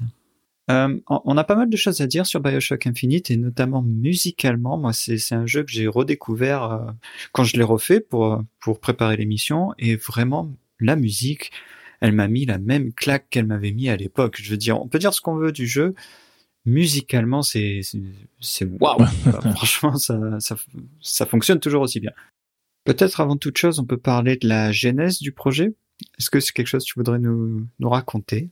Euh, oui, ben oui, on avait effectivement euh, raconté que euh, le début du projet Bioshock Infinite, il était un petit peu euh, étrange au moment où euh, Bioshock, le premier du nom, sort. Touquet veut absolument une suite le plus vite possible et Ken Levin ne veut pas la faire. Et du coup, euh, du coup, lui, il part bosser sur autre chose, ça lui plaît pas. Pendant ce temps-là, Touquet met en branle euh, le projet Bioshock 2, mais sans Ken Levin, ce qui le fâche beaucoup. Et il se dit non, je vais leur montrer, je vais revenir et je vais faire un Bioshock à la Ken Levin. Euh, il commence à bosser dessus en 2008. Euh, il fait, il reprend un petit peu ses équipes de. Alors, le studio s'appelait Touquet Boston parce que Irrational Games avait été renommé par Touquet, euh, Touquet Boston, Euh, mais euh, il en avait euh, tellement marre que euh, on l'appelle, euh, on appelle le jeu Touquet Boston entre parenthèses anciennement Irrational Games qui s'est dit bon ben on va renommer le studio Irrational Games parce que euh, parce que voilà. Euh, mais du coup, euh, effectivement, il crée Bioshock Infinite qui est son Bioshock. Alors là, il le dira dans toutes les interviews, il dira ça c'est mon Bioshock, c'est pas Bioshock 2, j'ai pas travaillé dessus, Euh, mais pour lui le vrai Bioshock 2 c'est celui-là quoi. Très bien. c'est c'est quand même assez rigolo quand tu sais que le développement de Bioshock Infinite était tellement mal parti. Euh, franchement, ils ont eu énormément de, de mal à finir ce jeu Hmm, que ouais. ils ont pris la décision d'appeler en renfort Jordan Thomas, le réalisateur de Bioshock 2, pour les aider à finir. Ouais. Donc c'est assez rigolo de, de cracher sur Bioshock 2 allègrement et d'appeler le réalisateur à la rescousse. Je me, je me demande si c'est pas aussi euh, Touquet hein, qui, qui leur a dit bon écoutez euh, votre jeu il commence à prendre du temps euh, pourquoi vous bossez pas avec le type qui a fait Bioshock 2 hein comme ça au moins ouais, euh, ouais. mais ouais mais bon Ken Levin est resté à la tête du projet attention Non, non, bien, bien sûr. M- monsieur monsieur a un ego Non, non, bien sûr, mais je, je pense que l'autre a été appelé et il était plus dans un rôle de producteur, entre guillemets, où il devait juste Ouais. valider les choses et dire non, non, mais ça c'est bon, c'est validé, on passe à autre chose.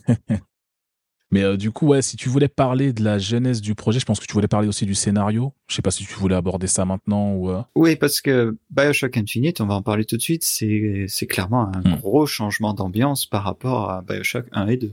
Oui, complètement, complètement. En fait, euh, on change complètement de d'univers. On passe des univers, euh, enfin de, de l'ambiance claustrophobique et sous-marine des premiers Bioshock et on part carrément dans les airs.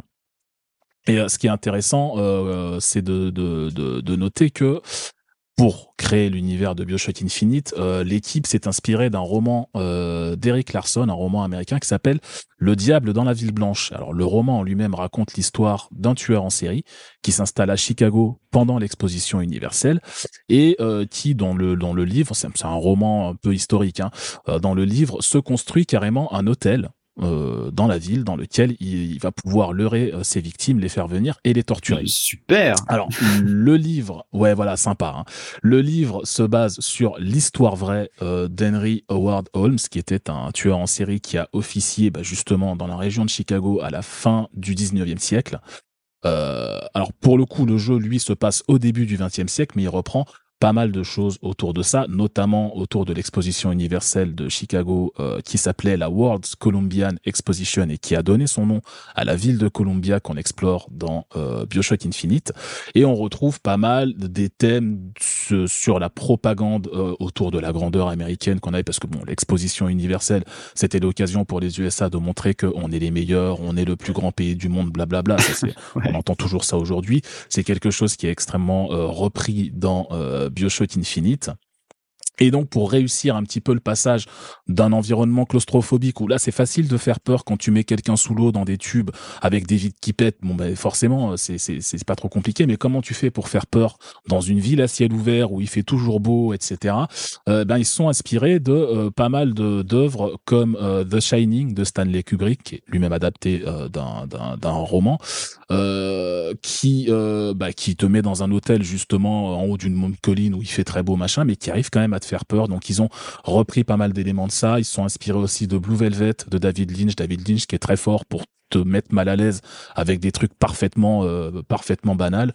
Euh, du coup, ils ont repris pas mal de choses de ces univers-là pour comprendre un petit peu comment tu fais peur, comment tu crées une ambiance oppressante avec des décors qui, euh, à la base, sont plutôt féeriques. Ce qui est super intéressant, notamment de d'ancrer le jeu dans, dans l'histoire américaine que nous, bon, forcément, on connaît un petit peu moins, mais ils utilisent des, hmm. des vrais événements de l'histoire américaine comme le massacre de Wounded Knee, qui est euh, le massacre d'une tribu euh, bah, des Premières Nations euh, d'Amérique. Oui. Et ils en font un peu un point de pivot de l'histoire du jeu, euh, d'ailleurs. Mhm. Et donc, ce, ce, ce changement d'ambiance et, et, cette histoire, on le ressent naturellement dans, dans la musique, parce que même si Gary Shiman reste le, le maître à bord, il, quand Ken Levin lui pitch le projet, il se dit OK, je peux pas reprendre l'ambiance de BioShock 1 et 2, ça, ça marchera pas pour ce nouveau jeu. Donc, donc qu'est-ce qu'il fait? Eh ben, il se met à écouter énormément de Stephen Foster. Stephen Foster, il faut, faut savoir que c'est, il est considéré comme le père de la musique américaine parce que ouais. toutes ces musiques, on connaît tous les airs de ces musiques sans savoir que, que c'est lui, mais c'est vraiment une musique qui est très ancrée dans l'ambiance, euh, oui, américaine tout simplement. D'accord.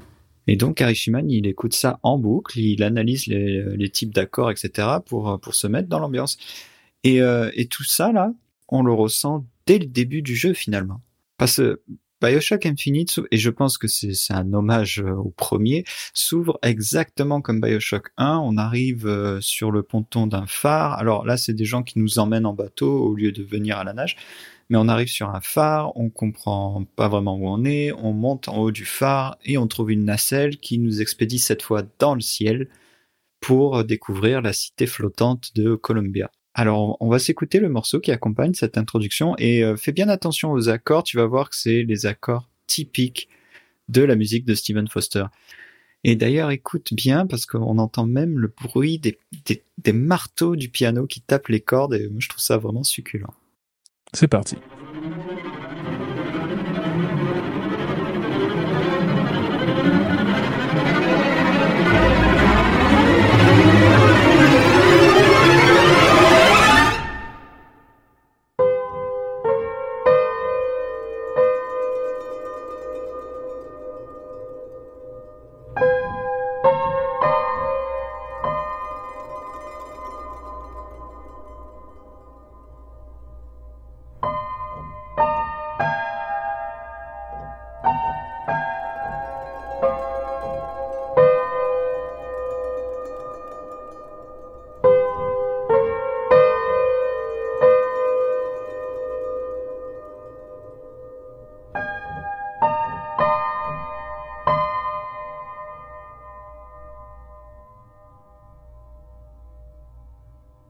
Contrairement à Rapture, quand on découvre cette ville, on se dit que bah, les choses ont l'air d'aller pas si mal finalement. Ça, ça a l'air plutôt tranquille ici. Mais ça, ça se voit dans l'ambiance. Hein. T'arrives, il me semble que tu arrives dans une espèce, alors peut-être pas de fête foraine, mais tu vois de de, de, de fête. Euh, tu traverses ça au début. Et effectivement, tout le monde a l'air heureux. Ça, ça, change complètement de l'ambiance Rapture où t'arrives, tout le monde est mort. Il y a quelqu'un qui essaie de te tuer dès le début.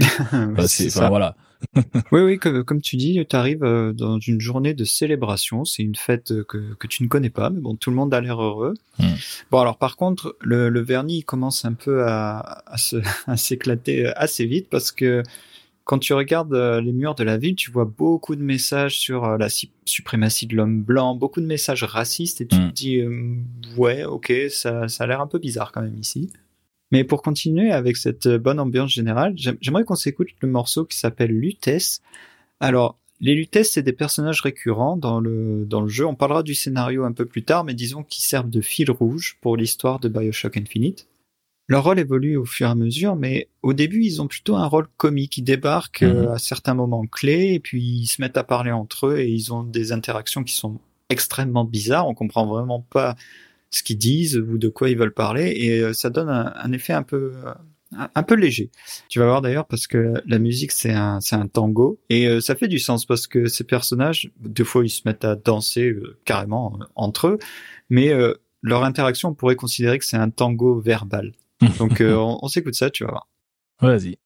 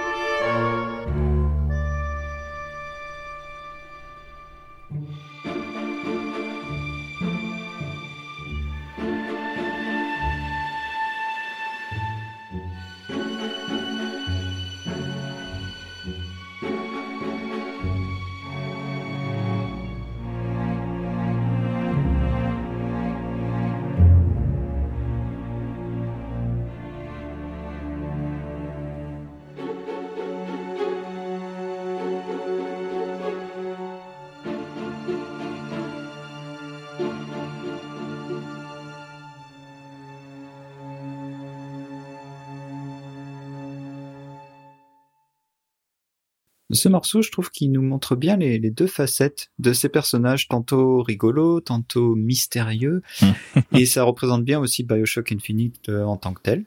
Bah, il, il, il contribue énormément à ce côté euh, à ce côté étrange parce qu'effectivement, comme on le disait tout à l'heure, t'arrives dans une ville euh, qui a l'air de prospérer, c'est la fête et tout, mais tu comprends assez vite qu'il y a quelque chose qui va pas. Et je trouve que c'est vachement bien souligné par l'apparition de ces deux personnages justement où tu te dis mais euh, mais qu'est-ce que je fous là? Qu'est-ce qui se passe? Qu'est-ce que c'est? Ouais, il y a, y a clairement un truc qui cloche ici. Euh, J'aimerais revenir sur la genèse un peu de, de, la, de la musique sur, sur ce projet parce que Gary Shiman a, a fait un talk il y a pas très longtemps où il explique que quand Ken Levine lui a pitché le projet, bon, on a parlé un peu de Ken Levine et de sa personnalité. Apparemment, c'est quelqu'un qui, qui change d'avis Mm. très, très souvent, Ouais. euh, qui n'hésite pas à annuler euh, des mois de travail parce que parce qu'il a changé d'avis tout simplement. et donc quand il pitch le projet à Gary Shiman, c'est pas du tout le projet que qu'on a eu nous en fait. Hein, ça ça Ouais. avait rien à voir. Donc euh, Gary Shiman, il a commencé à travailler sur le projet euh, sans vraiment avoir l'ambiance euh, hyper définie. Et euh, la première musique qu'il a fait, c'était la musique d'un trailer en fait. Il avait, c'était même pas pour le jeu, c'était vraiment purement pour un trailer. Et c'était une musique qui était vraiment différente du reste euh, du reste du jeu. Alors c'est un trailer qui est jamais sorti. Je pense qu'il était réservé pour pour la presse ou, ou des maisons de production. Les, les éditeurs, probablement, pour... euh, Oui, ouais. voilà, oui. Mm. Et euh, quand ils ont montré ce trailer, tous les gens ont commencé à parler d'Elisabeth. Elisabeth qui était vraiment différente de, de la Elisabeth qu'on connaît nous, hein, mais tout le monde s'est mis à parler d'Elisabeth et tout le monde s'est mis à dire waouh, elle, elle, a, elle a vraiment quelque chose. J'espère que ce sera un perso euh, important euh, dans le jeu. Mm. Et donc Gary Shiman, il se dit ok, euh, vu que là j'ai pas encore le projet bien bien dans les pattes, ce que je vais faire, bah, je vais tout simplement écrire un morceau pour ce personnage d'Elisabeth spécifiquement pour elle. Et c'est ça en fait qui a dicté vraiment euh, bah, tout le jeu en fait. Ouais. Donc il a composé ce, ce, ce morceau et il s'est dit au lieu de faire écouter la démo pure comme ça, je vais aller enregistrer ce morceau avec euh, ben, des vrais musiciens et euh, une petite formation de gens que je connais. Donc euh, il y avait une dizaine de joueurs, donc il y avait trois violons, trois altos, trois violoncelles et une contrebasse. Mhm.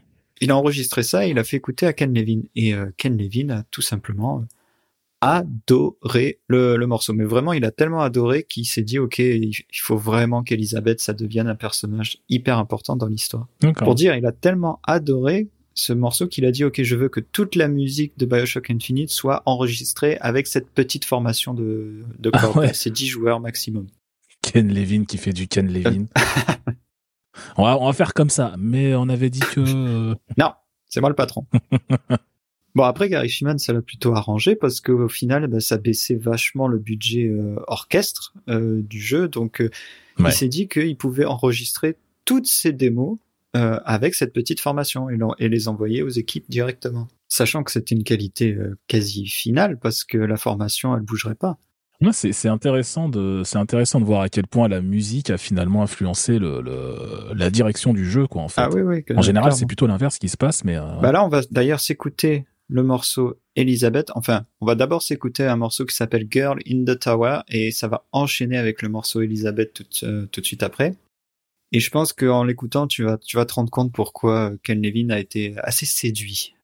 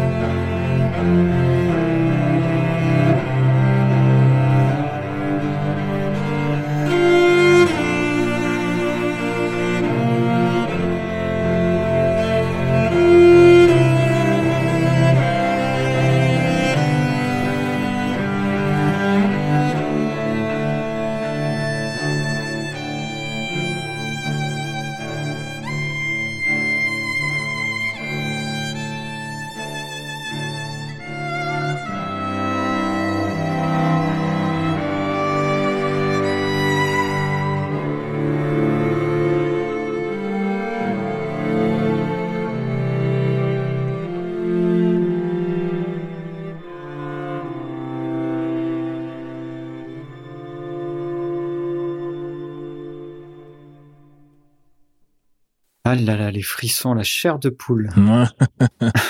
C'est vrai que le, le, le morceau est très joli, mine de rien. Ah oui, euh, très, très joli, effectivement.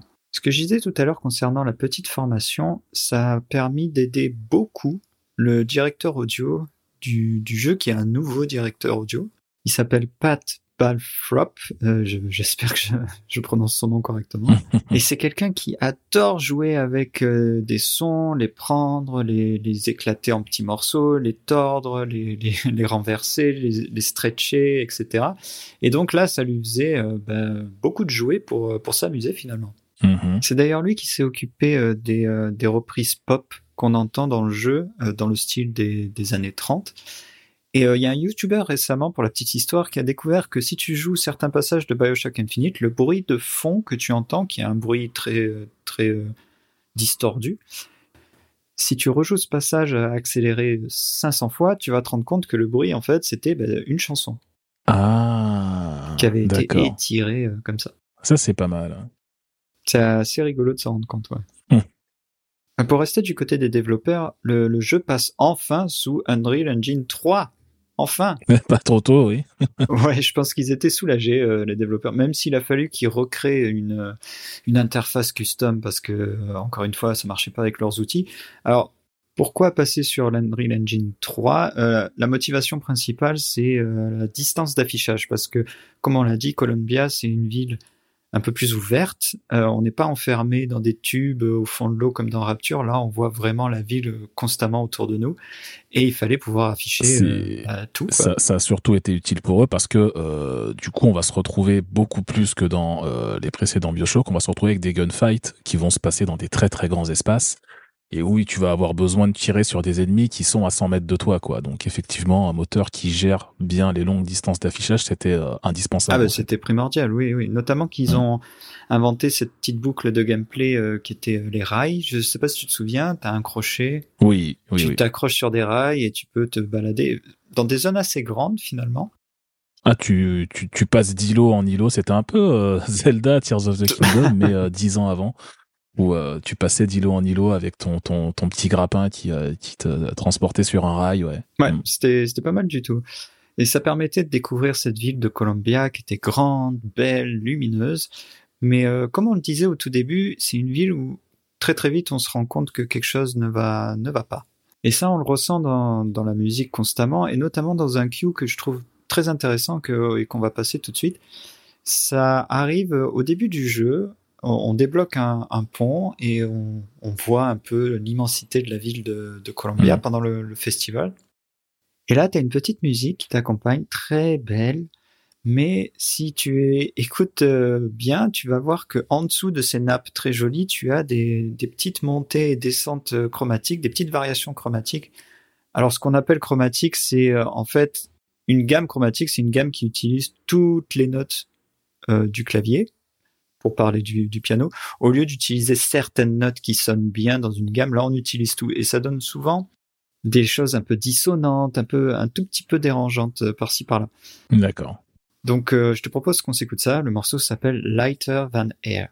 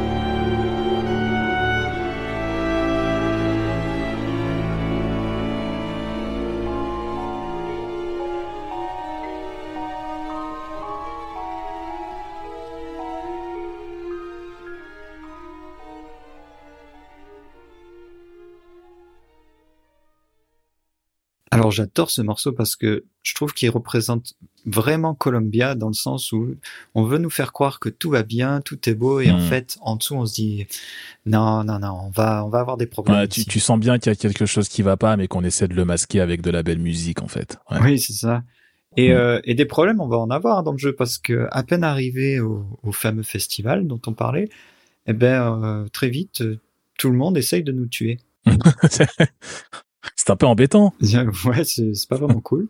Ce qui nous amène naturellement au gameplay de Bioshock Infinite, donc qui reprend les bases de Bioshock euh, 1 avec une main gauche pour les plasmides. Bon là ça s'appelle des vigors, c'est Mhm. différent, mais c'est la, me- la même idée et euh, une main droite pour les armes et on doit euh, switcher euh, entre main gauche main, main droite euh, constamment avec ce fameux rail en plus qui nous permet de bouger euh, dans la ville. Alors on pourrait se dire que avec ça le jeu sera beaucoup mieux que Bioshock 1 au niveau des combats. Et en fait, je, je sais pas ce que t'en penses, Nico, mais moi je trouve qu'ils sont un petit peu plus ennuyeux finalement. Ouais, je suis, je suis assez d'accord. En fait, le Bioshock Infinite a un problème qui se dévoile au fur et à mesure que tu avances dans le jeu, c'est qu'en réalité, il se renouvelle pas beaucoup dans son gameplay. Il est assez répétitif.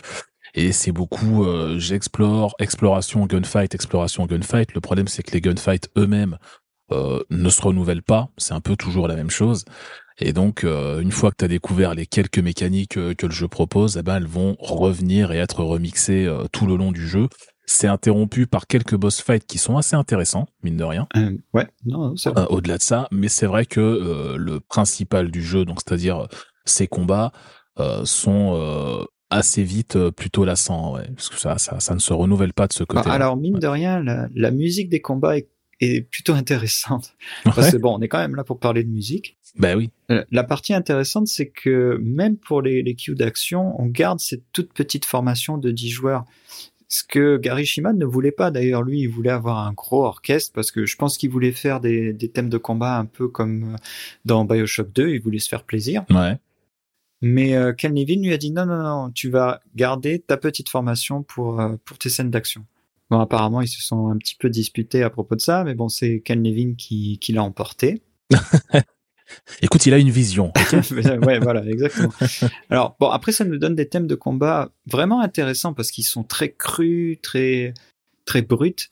Mais Gary Shiman, lui, il se dit, écoute, je vais, je vais doubler toutes les cordes. C'est, une technique qui est utilisée très souvent quand on enregistre avec un orchestre. On double Mhm. euh, ce que les gens jouent pour faire croire que l'orchestre est beaucoup plus grand que ce qu'il n'est euh, réellement. Du coup, il, il a réussi à tricher un peu en disant bon, il a que 10 personnes, mais il va faire comme s'il en avait 200. Quoi. Euh, ouais, mais en fait, quand il a fait ça, ça a pas marché du tout, en fait. Ah. Euh, parce que quand tu doubles une petite formation comme ça, tu perds vraiment tout le côté brut et tout le grain de, des instruments. Ça devient un peu plus, un peu plus mollasson finalement. Mhm. Et euh, bah, il s'est dit que hum, peut-être que Ken Levine euh, avait raison, en fait. peut-être. Euh, bon, bah, on va s'écouter un morceau qui s'appelle tout simplement The Battle for Columbia 4.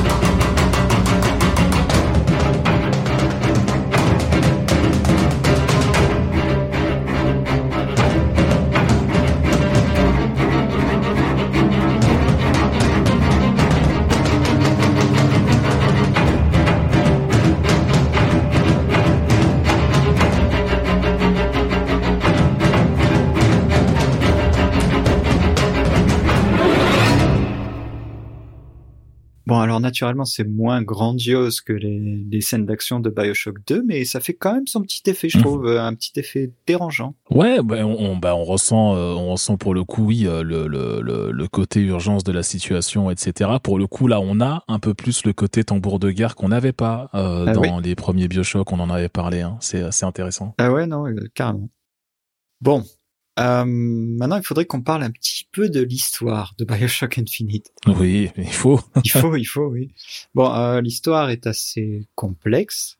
Bon, alors déjà, point positif. Elle nous fait incarner un personnage principal euh, qui a un nom, qui s'appelle Booker DeWitt, et qui n'est pas sympa du tout. C'est un ancien militaire qui a par- participé au massacre de Wooden Knee, qui a massacré des tribus euh, amérindiennes, qui a aussi massacré euh, des gens euh, en Chine, lors de campagnes en Chine, etc.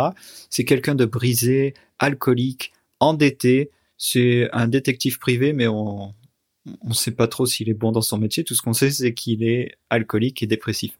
Et pour le coup, je trouve que c'est plutôt une bonne idée de nous faire incarner ce genre de personnage. C'est vrai, ouais, de nous faire jouer un- une espèce d'anti-héros, en fait. D'anti-héros total, oui. D'ailleurs, sa Mm. seule mission, c'est d'aller chercher une fille, la fameuse Eli- Elizabeth, dans Columbia, et de la ramener. Il en a rien à faire du reste. Lui, il veut juste la retrouver, la ramener, parce que on lui a promis d'effacer ses dettes de jeu s'il faisait ça. Ouais. Alors après, euh, l'histoire évolue euh, grandement et commence à se compliquer un petit peu à partir du moment où il décide d'introduire le concept du multivers dans, dans le jeu. C'est là que c'est, c'est là que ça se complique. c'est là que ça se complique, oui. Euh, alors, le multivers, on en avait parlé un petit peu, Nico, euh, en off. Moi, c'est quelque chose avec lequel j'ai un peu de mal parce que à partir du moment où tu introduis le concept de multivers, j'ai beaucoup de mal à avoir de l'affect pour l'univers que je suis en train de regarder parce que je me dis que c'est juste une des possibilités parmi euh, parmi des millions, voire une infinité. C'est ça le, truc. C'est que t'abandonnes un petit peu le- l'empathie entre guillemets que tu que tu investis dans le joueur par rapport à l'univers puisque du coup bon bah tu te dis euh, bah c'est pas grave le personnage que je joue existe dans des milliers de variations le personnage que je dois sauver existe dans des milliers de variations etc enfin c'est un petit peu le sentiment que ça donne et donc ouais effectivement pourquoi sauver ce monde là quand de toute façon il existe dans euh, ou cette fille là quand elle existe dans plusieurs versions etc Ouais, alors là Ouais. où ils ont, je trouve personnellement été malins, c'est qu'ils ont introduit ce multivers autour du personnage d'Elisabeth. C'est-à-dire que par le biais d'un twist scénaristique, cette fille se retrouve euh, à deux univers en même temps. En fait, elle a son petit doigt qui a été coupé dans un portail et qui se retrouve dans un univers et le reste de son corps dans un autre univers. Ce qui Ouais. fait qu'elle peut ouvrir des brèches et être un peu omniscient dans le sens où elle a conscience de toutes les possibilités et de tous les univers. Ils ont notamment introduit le concept de constance et de variable, disant que malgré le fait qu'il y ait une infinie d'univers, il y a des événements clés qui seront toujours les mêmes, des constantes. ouais Et toutes ces idées, finalement, c'est pas mal parce que ça te donne un affect pour le personnage d'Elisabeth parce que tu te dis que c'est elle qui est au centre de, de tout le reste. Parce que même le personnage qu'on joue, finalement, on se rend compte euh, vers la moitié du jeu que c'est pas la première fois qu'on on le joue. En fait, on est euh, le 123e essai, je crois. Ça fait Ouais. une multitude de fois que les Lutèces viennent nous chercher dans le passé et nous font recommencer notre aventure en espérant avoir un résultat différent. C'est ça, ouais. Mm. Mais, ça, mais en fait, pour moi, pour moi, ça a renforcé ce côté. euh, Est-ce que ça a vraiment un sens euh, ce que je fais dans le jeu? Puisque de toute façon, euh, bah, c'est c'est le 123e essai, quoi. Donc, euh, Ouais, ouais. Bon. Alors après, ils s'en sortent pas trop mal, hein, il faut avouer. Et surtout, euh, cette idée du multivers, ça permet de faire du fan service ultime parce que on se rappelle que dans Bioshock Infinite, on se retrouve à un moment téléporté dans Rapture, Oui. Rapture de Bioshock 1, avant l'effondrement. Et euh, euh, moi, il faut avouer que quand on y arrive, on fait waouh, ça c'est vraiment génial pour le coup. c'est vraiment trop trop bien. Euh, D'ailleurs, pour la petite anecdote, quand ils ont travaillé sur cette scène, au début, au concept, ils se disaient ça va être facile parce qu'on va juste récupérer les assets de Bioshock 1 et 2 et on va pouvoir faire la scène très rapidement. Mais très très vite, ils se sont rendus compte que non, les assets, ils tenaient plus la route, ils étaient beaucoup trop vieux et ils ont dû tout refaire de zéro. ouais. Ce qui, ce qui a fait très très mal aux développeurs qui n'avaient pas le temps de tout refaire de zéro. Bon, par contre, musicalement, ça nous, ça nous permet de nous amener à, à un moment de tension que je trouve vraiment génial dans le jeu. le moment où Elisabeth comprend, prend pleine possession de ses pouvoirs et comprend toute l'idée du multivers, elle nous emmène à Rapture et elle commence à nous expliquer les tenants et les aboutissants de, de l'histoire finalement. Mhm. On va s'écouter pour ça un morceau qui s'appelle Doors, euh, qui est vraiment l'ambiance de, de Rapture euh, de Bioshock 1 et ça va enchaîner directement avec un morceau qui s'appelle The Girl for the Depth et c'est là où Elisabeth nous raconte l'histoire et on va comprendre euh, un peu à quel point cette fille a une histoire euh, tragique. C'est ça. ouais.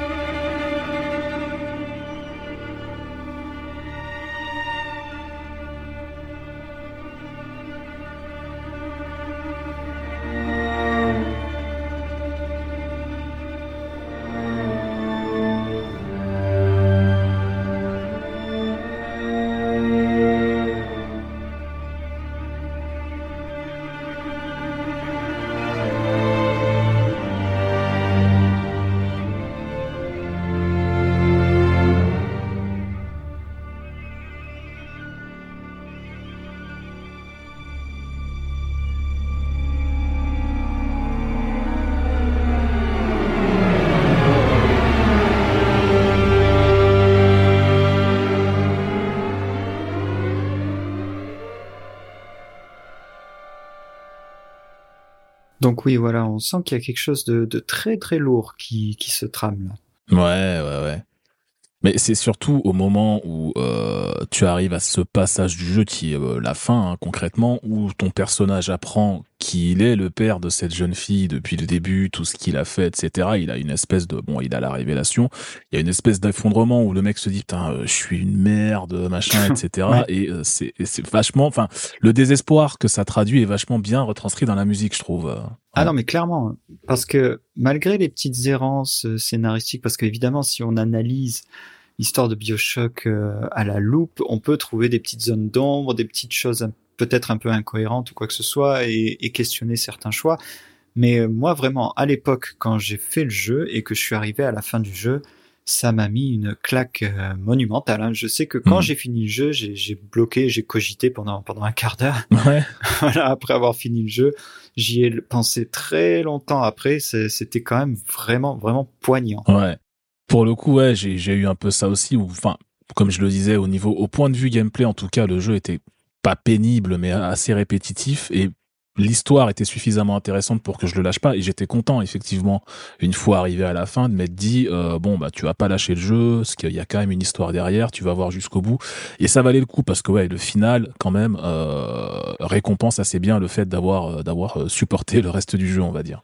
Ah bah oui, oui, parce que le final, on va se l'écouter tout de suite. D'ailleurs, ce final, le morceau s'appelle Baptism, c'est le baptême en français, Mhm. et c'est vraiment une scène clé du jeu. Quand je parlais des constantes et des variables euh, tout à l'heure, là on est vraiment sur une des constantes les plus importantes euh, de l'histoire de Bioshock parce que c'est le moment où Booker DeWitt peut choisir de devenir ce qu'il est, Booker DeWitt, un alcoolique, ou alors de devenir, et là c'est la révélation, comme Stock, le méchant du jeu euh, qui a volé sa fille, etc. Donc on arrive à cette scène clé avec euh, plusieurs versions d'Elisabeth autour de nous qui nous disent il est Booker DeWitt, il est Comstock et Booker qui dit non, je suis les deux et elle nous plonge sous l'eau pour nous noyer, pour nous baptiser et nous noyer en même temps. Il faut, il faut préciser que le, le, le jeu lui-même commence par un baptême parce que le, le, ce qui te fait entrer techniquement d'un point de vue gameplay dans la ville de Columbia, c'est le moment où tu acceptes le baptême et donc tu vois euh, ton personnage qui est immergé dans l'eau et tu ressors dans la ville de Columbia et c'est là que le jeu commence vraiment. Bah, c'est vrai, oui. D'ailleurs, le baptême du début est assez violent aussi quand on se fait baptiser, on, on perd connaissance, on est sous l'eau, on respire plus, on perd connaissance Oui,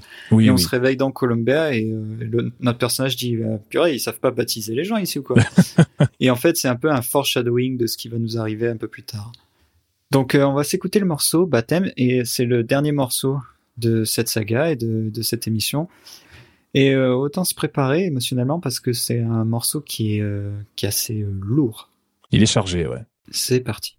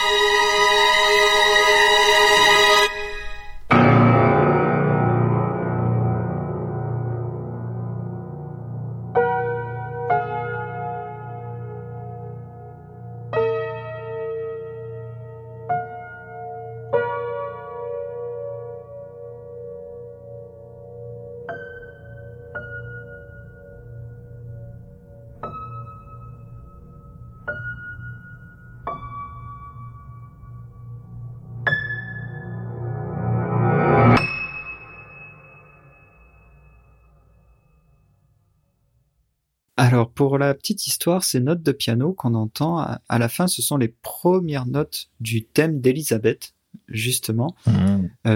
Thème magnifique écrit en ré mineur, qui est une gamme que personnellement j'aime beaucoup parce qu'elle est, vraiment mélancolique. C'est d'ailleurs la, la gamme préférée de Hans Zimmer, dit en D'accord. Au passage.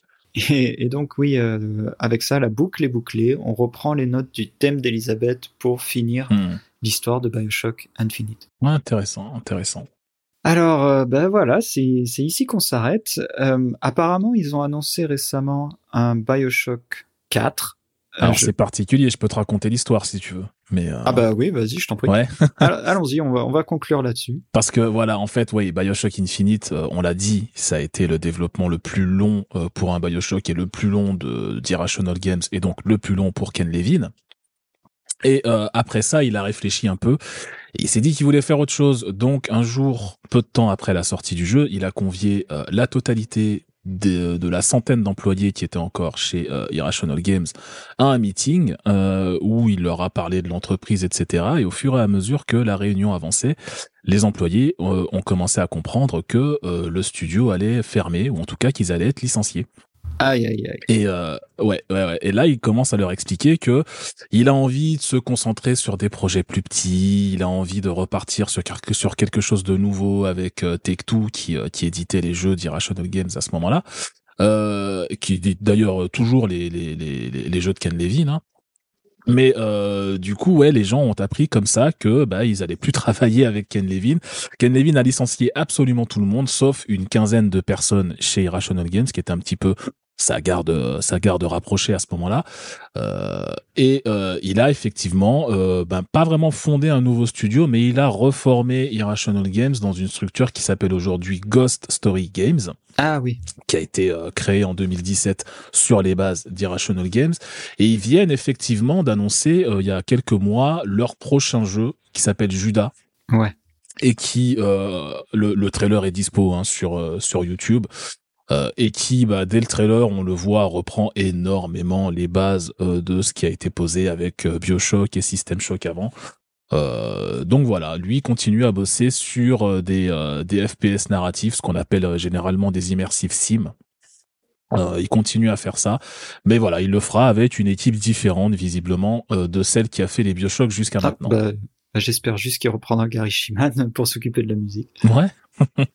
Eh bien, très bien. Bien, écoute, Nico, ça conclut notre notre premier épisode euh, de 50%, notre première saga, la saga Bioshock. Je suis vraiment vraiment content d'avoir fait euh, d'avoir fait cet Ouais. épisode parce que ça m'a permis de de me replonger dans ce jeu, de refaire ces jeux et de me replonger dans dans l'histoire et dans l'ambiance de ces jeux qui restent euh, fantastiques. Bah ouais, c'était très très cool parce que moi effectivement j'avais énormément euh, aimé les, les, les, les jeux Bioshock à l'époque. Je me rappelle que j'avais commencé Bioshock avant de faire System Shock justement. C'est quand euh, quand j'ai fait Bioshock on m'a dit mais tu sais que le mec qui a fait Bioshock euh, il avait fait System Shock 2 machin donc j'y suis reparti après. Mais euh, moi Bioshock j'y ai joué à la base parce qu'un pote un soir sur le Xbox Live alors qu'on jouait à un jeu qui n'avait rien à voir m'a dit putain il faut absolument que tu joues à Bioshock c'est trop bien machin donc je l'avais chopé sur Xbox 360 et effectivement j'avais pris une gifle et du coup euh, j'ai pas lâché la saga après ouais. Ah oui, bah, moi, moi c'est pareil. Je l'avais pris un peu par hasard à l'époque et ça m'avait mis euh, une méga baffe, comme on dit. En, en ayant refait les jeux là pour préparer l'émission, euh, le 1, le 2, le 3, je pense que très honnêtement, c'est le premier que, que je préfère, Ouais. qui, que je trouve le plus, Pareil, le ouais. plus intéressant au niveau de l'ambiance, du gameplay et de l'histoire en même temps. Mais euh, les trois jeux sont, sont extraordinaires de toute façon. Foncez si vous ne les avez pas fait. Et écoutez les BO surtout. Ben écoute Nico, je te dis euh, à bientôt. à bientôt si on fait euh, d'autres émissions, autant le dire tout de suite, on a de très très bonnes sagas dans les cartons et euh, on a beaucoup à dire ouais, on, a, on a du lourd qui se prépare. Donc je te dis euh, à une prochaine fois pour euh, s'écouter de la bonne musique de jeux vidéo. pareillement à bientôt Salut